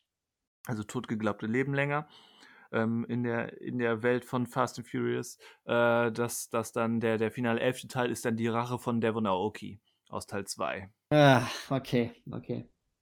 Also, ich ich hätte jetzt aber schon eher so gedacht, dass der große Cliffhanger ist, äh, dass, äh, ähm dass, äh, Dominic Toretto stirbt. Als ob. Und dann eben mit Teil 11 tata, war gar nicht so. Direkt am Anfang, Ja, das ersten das wäre 2 un Minuten. das wäre ungefähr so glaubwürdig wie das Massensterben am Ende von Infinity War. Ne, das Massensterben von Infinity War war noch, äh, glaubwürdiger, weil das zumindest einen gewissen Impact hatte. Du wusstest, die kommen zurück, aber es hat zumindest für so 'ne bedrückende Atmosphäre gesorgt. Das wird ein Fast and Furious nie im Leben schaffen. Nein, natürlich nicht. ähm, Wo, wobei das MCU ja auch sehr gut darin war, ähm, sämtliche Konsequenzen aus diesem, aus dem Blip ähm, ja. zu tilgen. Aber das ja, ist ein anderes Thema. Aber sie, sie haben es aber zumindest immer mal wieder oberflächlich thematisiert. Das ist schon mehr als ein Fast machen würde. Mhm. Die Sache ist, dass ein Fast ja auch, glaube ich, von niemandem ernst genommen wird, außer von Vin Diesel selbst. Der, der, Ach, jetzt mach doch kein Fast auf. Der, der, der immer noch, glaube ich, denkt, das ist, das ist äh, die, die krasseste, epischste, ernstzunehmende ja, Reihe. Hast, hast, du das, das Interview mit, das ganz aktuelle ähm, mit ihm gesehen, wo er sich mit Tolkien vergleicht? Ich wollte das gerade eben sagen. Gut, ich wollte das gerade eben dann sagen. Sag, ja, dann sag es. Ja, er hat tatsächlich letztens ähm, äh, neulich in einem Interview gesagt, dass er jetzt verstehen könnte, warum Tolkien, der große Herr der Ringe-Autor, aufgehört hat zu schreiben, weil er sagte, dass, das, dass der Schreibprozess für die Fast and Furious-Filme immer anstrengender wird und ähm, weil, weil er ja immer die Mythologie dieses Franchises erweitern müsste. Und ähm, jetzt langsam, also das, na, er, er zieht es immer weiter durch, aber das ist langsam immer, immer schwerer. Und wie gesagt, ich kann es nur noch mal wiederholen. Er versteht jetzt, warum Tolkien aufgehört hat zu schreiben. Ja. Bitte einmal auf der Zunge zergehen lassen. Ja. Ja. das ist schon, das ist schon ordentlich. Ja, es ist unfassbar. Vor allem da, ich meine, ich kriege jetzt die Biografie von Tolkien nicht so ganz auf dem Zettel, aber ich glaube, äh, Tolkien hat auch ähm, nur bedingt seine Karriere ähm, beendet. Er ist auch irgendwann einfach ähm, gestorben. es, es ist so. es ist wirklich so. Ähm, so viel von Tolkien haben wir einfach nicht, weil er auch Perfektionist war und sich so krass in seine äh, Bücher da reingearbeitet hat, weil da kann man wirklich von Mythologie sprechen. ähm, und ähm, äh, ja, also ich, ich bilde mir ein, dass da auch was noch un, unfertig war am Ende und was weiß ich. Also ja, das ist, er hat eigentlich genau genommen, hat er aufgehört, weil er gestorben ist. Ja, so kann man das auch sagen. Den Punkt hatte ich mir noch nicht mal, habe ich noch nicht mal drüber nachgedacht, weil ich finde, dass sowieso schon alles bei einem, ohne genaueres Nachdenken so abstrus an dieser Aussage ist. Ja. Dass, ähm, naja. Darf sich jeder jetzt mal selbst Gedanken drüber machen. Ja, aber ein, ein aber, gewisses Maß an Selbstbewusstsein ist, äh, ist gesund. Irgendwann wird's albern. Mhm. Aber gut, falls ihr da draußen denkt, Fast and Furious ähm, ist eigentlich äh, ein, ein bisher noch nicht erkanntes äh, Epos im äh, Stile eines Herr der Ringe, dann will, wollen wir da natürlich auch. Ja, vielleicht nicht im Stile, aber in der Tradition. Oder in der Tradition von Herr der Ringe, genau. Ähm, dann ist das da, oh, schön für euch. So, dann habt Spaß damit. Fast 3 ist auf jeden Fall schon jetzt größer als Star Wars. Hm. Hm. Da Lass, lohnt es sich nochmal. Mal so das lassen wir jetzt einfach mal so stehen, das stimmt. Also zumindest ist Fast and Furious auf jeden Fall konsistenter. Ist das so? Ich glaube schon, ja. Hm. Ich glaube schon. Ist das so? Ja, ich glaube schon. Bin ich mir nicht so sicher. Aber Fast and Furious hat aber auch noch ein paar Jahrzehnte, um sich so zu verrennen, wie Star Wars es getan hat. Und dann auch wieder zu sagen, komm, das gehört alles doch nicht mehr dazu und das ist jetzt nur noch Legende und sonst irgendwas. Okay, also die Teile 4 bis 9 sind sicherlich konsistenter als äh, Prequel und Sequel und Haupttrilogie von Star Wars. Aber gerade wenn man Teile 4 bis 9 äh, mit Teilen 1 bis 3 ähm, vergleicht, da sind doch so ein paar Diskrepanzen drin. Da hast du recht. Ja, da hast du recht. Damit interpretieren wir schon so viel mehr in diese Fast and Furious-Reihe rein, als man wahrscheinlich machen sollte. Das ist ähm, ja letztendlich, letztendlich, und das ist ja auch mir bewusst und das weiß ich auch durchaus zu schätzen. Ich hatte ähm, mal mehr, mal weniger durchaus meine Freunde beim Einmalsehen dieser Filme. Ähm, und ich denke, auch Teil 10 wird, ähm, wenn man grundsätzlich mit dieser Art von Action, Unterhaltung und Physikabsurdität klarkommt, ähm, wird er auch seine Freude bereiten. Äh, fürs Einmalsehen wird es bei mir reichen. Ich glaube häufiger nicht. Mhm. Von daher ähm, ist das vollkommen in Ordnung. Da muss sich jetzt keiner für schämen. Für schämen muss man sich vielleicht, und das war eben zumindest für mich der Schwachpunkt der letzten Filme, dass dieses ähm, sich selbst ernst nehmen und die Bedeutung ähm, der, dieser epischen Familiensaga immer weiter ähm, in den Vordergrund gestellt wird. Das wird ähm, oder könnte der Reihe definitiv irgendwann zum Verhängnis werden, weil das einfach nicht der springende Punkt ist. Kann, also, nee. Die Sache ist, dass ich, ich, ich weiß nur, dass ich mit einem Kumpel in Teil 6 war. Und ähm, wir uns schon beömmelt haben, eigentlich fast immer, wenn Vin Diesel den Mund aufgemacht hat, weil das wie so eine, ähm, so eine Actionfigur war, mit so einem, ähm, mit so einem Knopf hinten. Du drückst den Knopf und da sind einfach so random fünf bis zehn äh, ja. äh, Phrasen drin, ja. Die immer in der gleichen Betonung wiedergegeben werden. Und das war Vin Diesel schon bei Teil 6. Also bei Teil 5, er war es auch schon vorher, aber bei Teil 6 ist das schon richtig ähm, ähm, übertrieben aufgefallen. Genau. Da waren wir schon jenseits der Grenze zur Selbstparodie. Ja, ganz genau. Und er hat das nicht verstanden. Er hat nicht verstanden, dass das äh, ähm, überhaupt gar nicht ernst zu nehmen ist. Er hat das immer weiter gemacht.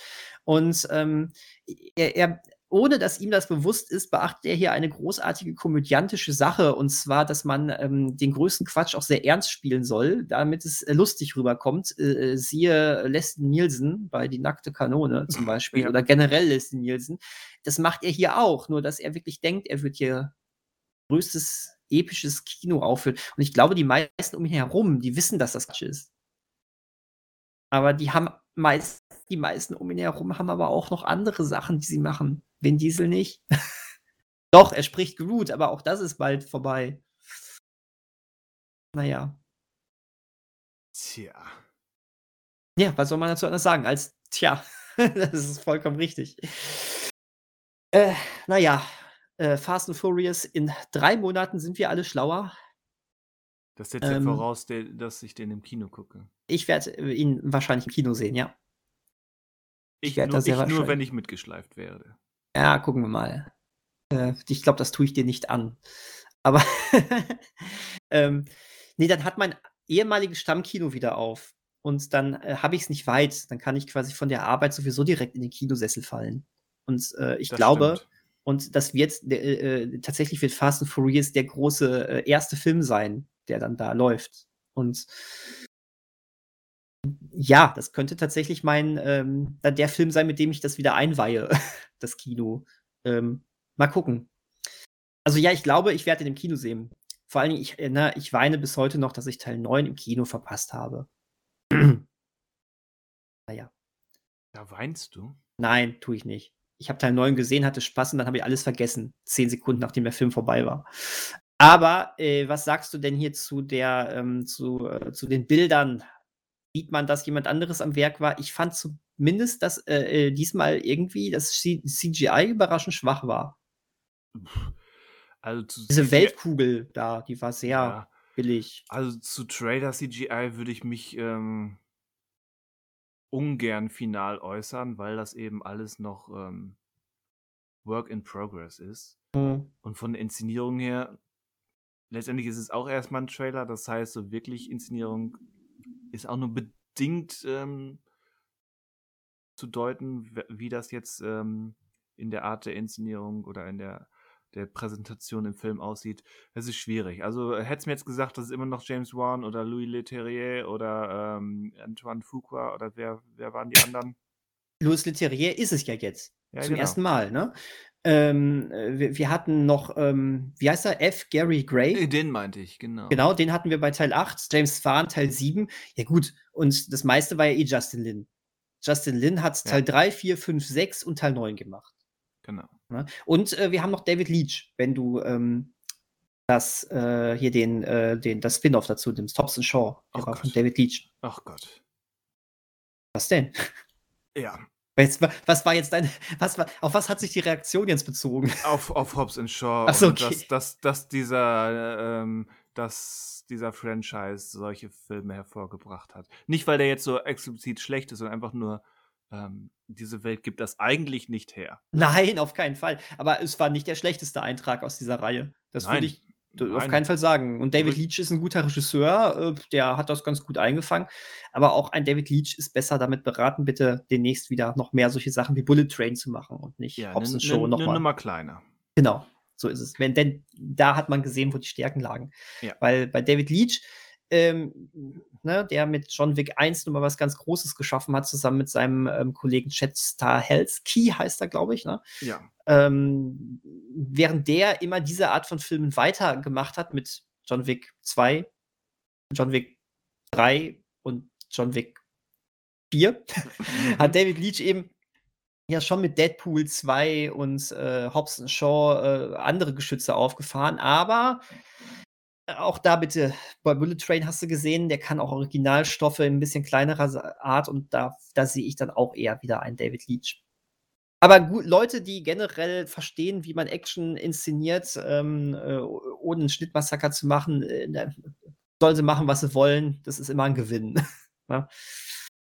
ähm, stell dir vor, hier der neue, äh, der neue Fast and Furious von äh, Olivier Megaton. Ach du Schande, ja. ja. Ich sage nur Zaun. Zaun. Taken 3 und Zaun. Und Verfolgungsjagd. Mhm. So schön. Letztens mit einem Kumpel noch mal ein paar Ausschnitte aus Taken 3 gesehen. Er kannte das noch nicht und er war, er war wirklich schockiert. Zu Recht. Ja, das ist auf so vielen Ebenen falsch. Ja. Naja, genau gut. das. Also da muss man wirklich sagen, äh, jeder Teil der Fast and Furious Reihe, auch die schlechten, haben zumindest ähm, immer gewusst, wie man die Action, ähm, lass sie so übertrieben und unlogisch sein und manchmal auch belanglos sein, aber wie man sie zumindest ähm, einfängt, ähm, ohne die Übersicht zu verlieren. Das ist äh, leider, ja. leider, leider, man, leider mal mehr, mal weniger. Genau. Klar, aber das, trotz alledem, es war nie ein kompletter Reinfall und äh, das ist mehr als leider heutzutage viele Actionfilme machen. Das ist richtig. leider. Aber gut. Also Fa äh, Fast X ist, ist mir immer noch lieber als äh, ähm, mein Gott, der war über Monate unsere, unsere Pointe, unsere Punchline. Ähm, Red, wie hieß er denn? Red Notice. Red Notice. Von mir ist auch The Grey Man. Ja, Grey Man habe ich ja noch gar nicht gesehen. Red Notice zur Hälfte ausgemacht. Also irgendwie, ich scheine immun zu sein. Ja, hast du im Prinzip die richtige Wahl getroffen. Aber Grey Man ähm, interessiert mich zumindest mal, ob ich den durchhalte oder auch nach der Hälfte abbrechen würde. ähm, aber mal gucken. Dann hat man, man hat mit seiner Zeit dann ja doch irgendwie manchmal Besseres zu tun. Eigentlich da schon. Man, da guckt man dann vielleicht doch mal einen Film, den man wirklich gut findet, lieber nochmal. Als ja. dann belanglos auf Sachen zu klicken, wo die eigentlich sowieso alle schon gesagt haben. Lasset. Lasset. Ähm, ja. Ja. Guckst du denn heute den Super Bowl, Christian? Nein. Da Nein, ich, gut. Da ich äh, morgen einigermaßen zeitig äh, wieder raus muss, weil der Ernst des Lebens weitergeht? Glaube ich nicht. Ich auch nicht. Ähm, ich muss morgen auch arbeiten, aber es interessiert mich auch einfach nicht. Äh, aber natürlich ähm, versprechen wir hier uns als äh, Filmfans, dass da einige neue Trailer ja auch wieder erscheinen. Ne? Ja, aber dafür ähm, muss man ja nicht den Super Bowl gucken. Das ist richtig. Das heißt, morgen früh einfach mal bei YouTube schauen. Kann der Tag direkt mit ein paar netten Trailern starten. Und da könnte ich mir vorstellen, dass wir da nächste Woche noch mal ein paar äh, uns genauer anschauen. Ähm, es ist ja schon so eine Liste gekommen, was da so alles kommen könnte. Ne? Indiana Jones zeigt uns vielleicht Neues. Ja, also da, ähm, was könnte, ähm, ist ja auch relativ offensichtlich. Es sind die, die großen Dinger von Studios mit Geld. Ja, das ist richtig. Ja, dem ist nichts hinzuzufügen. Der neue Flash-Trailer soll auf jeden Fall kommen. Das ist ja schon ganz feste angekündigt. Verm vermutlich. Ich meine, die haben ja auch ganz frisch ein, Poster. Also James, James, Gunn hat selber noch gesagt, die, äh, der, der, der neue Flash-Trailer wird, äh, wird am 12.02. kommen. Also äh, ich glaube, das ist, das ist mehr als offiziell. Ich könnte mir sogar vorstellen, dass der schon vor dem, vor dem äh, Super Bowl heute zu sehen ist. Und wenn, wenn das Poster ein Indikator ist, äh, dann setzen sie noch, noch stärker darauf, äh, dass dieser Flash-Film eigentlich ein Batman-Film ist. Steht da nicht Flash einfach nur an so einer Klippe? Flash steht an der Klippe und er und über ihm dreimal so groß wie er selbst äh, ist das äh, ist der Batwing oder oder das oh. Batman-Zeichen. Oh, das habe ich gar nicht. Ich habe ich es nur so klein gesehen und dachte, ah toll, ein Poster. Nein, äh, ich habe es mir noch gar nicht. Hups. Ein, ich habe es noch gar nicht angeschaut. Also, und wenn wir jetzt ganz streng sind, steht er auch in der offenen Batcave. Also im Prinzip oh. ähm, sind 10% ähm, oder 15, wenn wir das Logo mitzählen, Flash und der Rest ist Batman des Posters. Na gut, dann ist das so. Ähm, ich bin trotzdem sehr gespannt. Das ist ja wirklich, man hat jetzt so lange über diesen Film geredet und das ist spekuliert, äh, inklusive der Frage, ob der überhaupt noch kommt. Jetzt bin ich, ähm, jetzt möchte ich auch mal was sehen. Ja.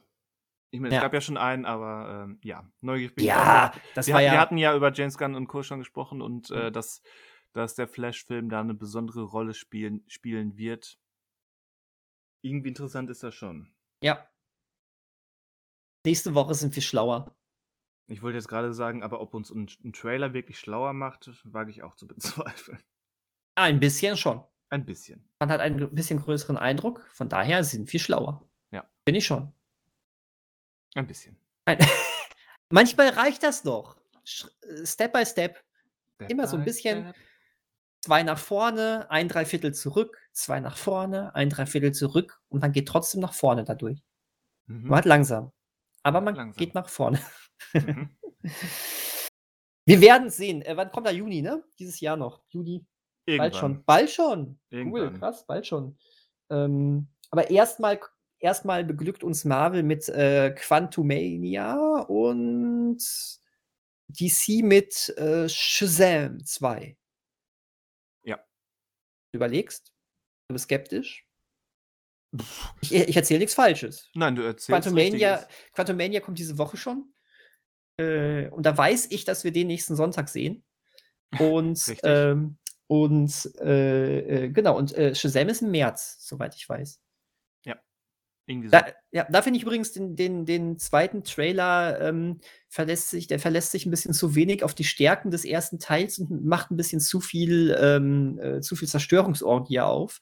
Ähm, ich hoffe, das ja, ist, ich äh, so ich hoffe, das ist so ein Marketing-Ding und der Film bietet, äh, hat den Fokus zumindest nicht komplett an, in Richtung Spektakel verloren. Natürlich darf der größer sein, meinetwegen, das so funktionieren zweite Teile häufig, aber äh, der Fokus war ja nun mal eben dann doch das Charakterzentrierte und das fände ich äh, schöner. Ja. Ja. So. Na gut, ich, muss- ich habe Hunger. du hast Hunger. Ja. Ja, dann äh, würde ich sagen, ähm, leisten wir dem Abhilfe. Oder du Fin- darfst dem Abhilfe leisten. Finde ich, finde ich gut. Ich, ich pack mir jetzt was. Ich, ich dingse jetzt. Ich dingse jetzt was Leckeres. Ja, so, versch verschlumpf dich nicht. gib mir Mühe. Mhm. Äh, ja, beim nächsten Mal vielleicht. Nee, Nee, ich, glaub- glaube glaub, nicht. Ich glaube, wir sind schon wieder zu zweit beim nächsten Mal, ne? Ja, ja. Weil, weil, aber Familie setzt ja auch voraus, dass man einfach weiß, dass der andere im Geiste. auch wenn man, wenn man mit dabei ist. getrennt ist. Ja. Ja, ganz, ganz genau. Und ähm, wir, wir, kriegen das schon hin. Vielleicht sogar besser als sonst. Von daher, Wow! äh, in, in diesem Sinne, ähm, bis nächste Woche. Äh, Bis habt eine schöne Woche, und ähm, genießt ähm, die Sonne, falls sie da ist. Esst leckere Sachen, guckt schöne Filme, spielt gute Spiele, ihr kennt das Spiel. Bis dann. Tschüss. Adios zusammen.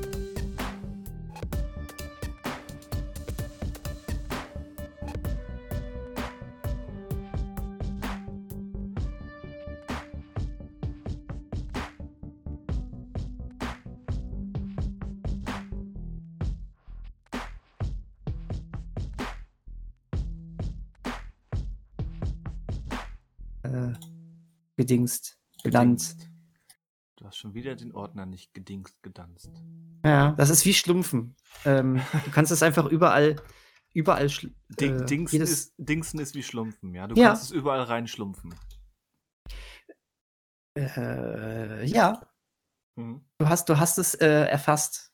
So, aber guck mal, jetzt habe ich, jetzt habe ich hier äh, den Schlumpf gedingst oder das Dings geschlumpft und äh, Mhm. Jetzt, äh, jetzt äh, läuft auch bei mir endlich, zack, die Aufnahme. Ja, je, je mehr von diesen Platzhalter-Dingern man aneinander reiht, desto, desto mehr wird das zu einem Rorschach-Test, äh, wie gestört äh, der Verstand ist. Ähm, absolut. Weil man halt diese Platzhalter dann übersetzt und ähm, je nachdem, wie früh und wie schnell man auf ähm, gewisse Dinge kommt, ja.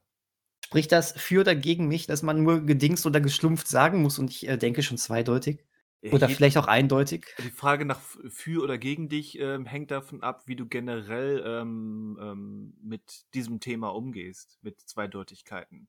Ist das anzüglich und gehört äh, verboten oder zumindest aus dem aus der Norm verbannt? Oder ist es eigentlich ähm, ganz gut, dass man übers Dingsen und Schlumpfen spricht? Ich glaube, jeder, der mich kennt, der weiß, ähm, dass ich finde, dass ähm, Dingsen und Schlumpfen ähm, nichts mit natürlicher Biologie zu tun haben und ähm, vernichtet gehören. Okay. Na, ne? also wir sind ähm, rein gedankengesteuerte Menschen, Lebewesen und äh, da verbitten sich äh, jegliche Form von, von niederen Instinkten oder Triebhaftigkeit. Das ist, ähm, Okay. das ist widerwärtig. Widerwärtig. Wirklich Ja, ähm, widerwärtig. gut, dass wir drüber geschlumpft haben. Es ist äh, mir immer eine Ehre, mit dir über so etwas zu dingsen. Ja, dingsen wir auch nächste Woche wieder. Äh, ich hoffe, wir dingsen und wir schlumpfen. Ich hoffe ja fast, wir, wir, wir dingsen zu dritt. Ja, zu, zu dritt schlumpft es sich immer am besten. Finde ich nämlich auch. Ne? Ach ja. ähm, oh je, Leute, die jetzt diesen Podcast zum ersten Mal hören, äh, nehmen mir das, äh, nehmen, halten mich jetzt nicht hoffentlich wirklich für äh, so jemanden mit einer solchen Meinung. Aber ist egal. Ist Das ist das, egal. das ist Also, das Risiko Du eines hast solchen dich ja in, Formats. in den vorherigen 90 Minuten auch nicht mit rumge rumbekleckert, oder? Ja, das, das stimmt. Heute, heute war ich irgendwie, ich weiß nicht, was heute mit mir los war. Ähm, da hat so ein bisschen mal so eine, weiß nicht, da hat mich so ein bisschen so eine komische Keule erwischt. Na, So eine Idealismuskeule. Ich habe keine Ahnung, was da los war. Wirklich Ja, nicht. Ich schäme mich auch. Ich werde mich jetzt erstmal reinwaschen. Ja, ich, ich hatte noch Kriegsflashbacks von der Sniper-Mission. Oh, ja, das kann ich total verstehen. Ja. Es ist, bei mir waren es ja auch verschiedene Bond-Missionen, die mich in diesem Wahnsinn getrieben haben. Vielleicht ist es genau das, wenn du lange genug James Bond spielst, Wieso denn James, James Bond? Dann, vergeht, dann vergeht dir die Lust auf Sex. Oder so. Aha. Steile Hm. These. Steil, sagt er in dem Zusammenhang. Das ist lustig. Äh, ja, äh, ich weiß, äh, ich weiß, dass du, ich weiß, dass du nicht bei James Bond warst, aber äh, da fiel mir Videospiel ein und ähm, Sniper und dann hatte ich direkt Flashbacks ähm, zu etwas, was ich in letzter Zeit gespielt habe. Von daher, ja, das ist eigentlich, das ist übrigens eigentlich ein Versäumnis, oder? Dass es zwar ein, einige James Bond-Spiele gibt, von denen ja auch eine, einige legendär gut sind bis heute, aber dass du da keine Sexmissionen hast. Sexmission. Okay. So, Also ich meine- So, ähm, äh, die früheren äh, God of War und Witcher mäßig, so in der Richtung. Oh, diese God of War-Dinger, ey. Oder, oder mehr wie Leisure Suit Larry. Ähm, es gibt nur eine Antwort darauf. Und Die sie lautet, beides. Ich wollte sagen, ja, aber äh, genau, beides. Vollkommen Sowohl als richtig. auch. Sowohl als auch. Manchmal auch ähm, ineinander ähm, verzwirbelt. Ha, ineinander verschlumpft. Ich finde, ähm, da haben wir dem Dings den Stumpf aufgesetzt. Finde ich gut. Ähm, Aha. ja, aber boah, diese, diese Mission damals bei, bei God of War. Furchtbar, aber irgendwo auch immer so genial, unfreiwillig komisch.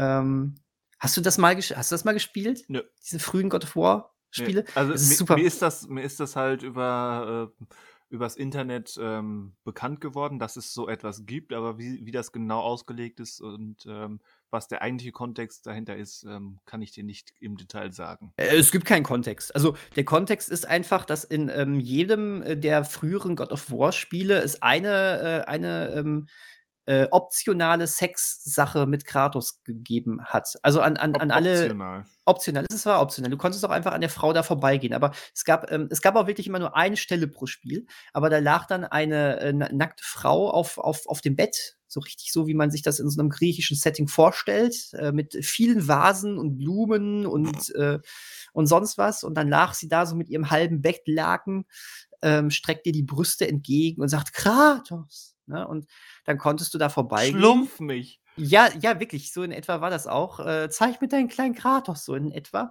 Und äh, dann konntest du zu der hingehen, konntest einen Knopf drücken und dann startete schlicht und einfach ein Quicktime-Event. Ähm, du bist dann, äh, du hast dann gesehen, wie Kratos mit zu ihr aufs Bett gegangen ist und dann ganz verschämt ist die Kamera dann aber nach rechts abgedriftet und hat dann nur eine Vase oder sowas gezeigt. Und du musstest dann aber immer zum richtigen Zeitpunkt den richtigen Knopf auf, der, auf dem PlayStation-Controller drücken. Dann hast du eben ähm, gehört, wie äh, sie immer schneller und lauter und exzessiver gestöhnt hat. Und mhm. natürlich hattest du auch Feedback in Form von ähm, äh, rhythmischen Vibrationen des okay. Controllers bekommen. und, äh, und wenn sie dann am Ende komplett, äh, komplett in Ekstase ist und zum Höhepunkt kommt und sowas, dann wird natürlich auch noch die Vase umgestoßen. Dann geht, die, dann geht die Kamera zurück und die beiden sind vollkommen angezogen wieder. Also sie war ja nie angezogen, aber Kratos ist wieder angezogen. Und ähm, dann wird gesagt, oh, Kratos, das war so toll. Ja, aber ich muss jetzt weiter schnetzeln. Und dann geht er weg. Das, mhm. ist, das ist es halt. Also, das gab es damals. Das klingt ja ungefähr so, so anregend wie die Besuche im Stripclub bei GTA 5. Ähm, ja, so ist es. Das ist, war wirklich damals einfach nur als, als pures Trash-Ding da reingepackt worden. Es passte zu dieser komplett ähm, überzeichneten ähm, maskulinen Attitüde, die die früheren God of War-Spiele hatten. Die haben sie ja auch wirklich so durchgezogen, dass, ähm, dass, dass das war irgendwo auch ja mit so einem Augenzwinkern die ganze Zeit. Äh, und ähm, ja, es passte damals irgendwie rein. In, die neuen, in den neuen Spielen wird es gar nicht reinpassen, weil die ja extremst ernst sind und die Thematik ja auch verdammt ernst nehmen und sowas. Aber damals, das war, das war der 2000, mit 2000er Kratos, ja. Mhm. Er war sich nicht zu schade, seine, seine Lanze nicht nur in Gegner zu stecken. Tete. Tete. Da hat er seine Chaosklingen rausgeholt. So. Die, seine Waffen hießen wirklich Chaos-Ding. Ach mein Gott! So. Ich wusste nicht, dass uns das wieder zu solchen Sachen hinführt. Nur weil du Sniper gesagt hast. das war der Ursprung dessen. Das war der Ursprung dessen. Ja, ähm, darüber ähm, muss ich jetzt erstmal nachdenken. Ja, wie gut, dass wir am Ende angelangt sind. So sieht das aus. Ja, dann ähm, verschlumpfen wir uns bis nächste Woche. Ja, ich wünsche euch allen einen schönen Dings. Macht's gut. Tschüss. Tschüss.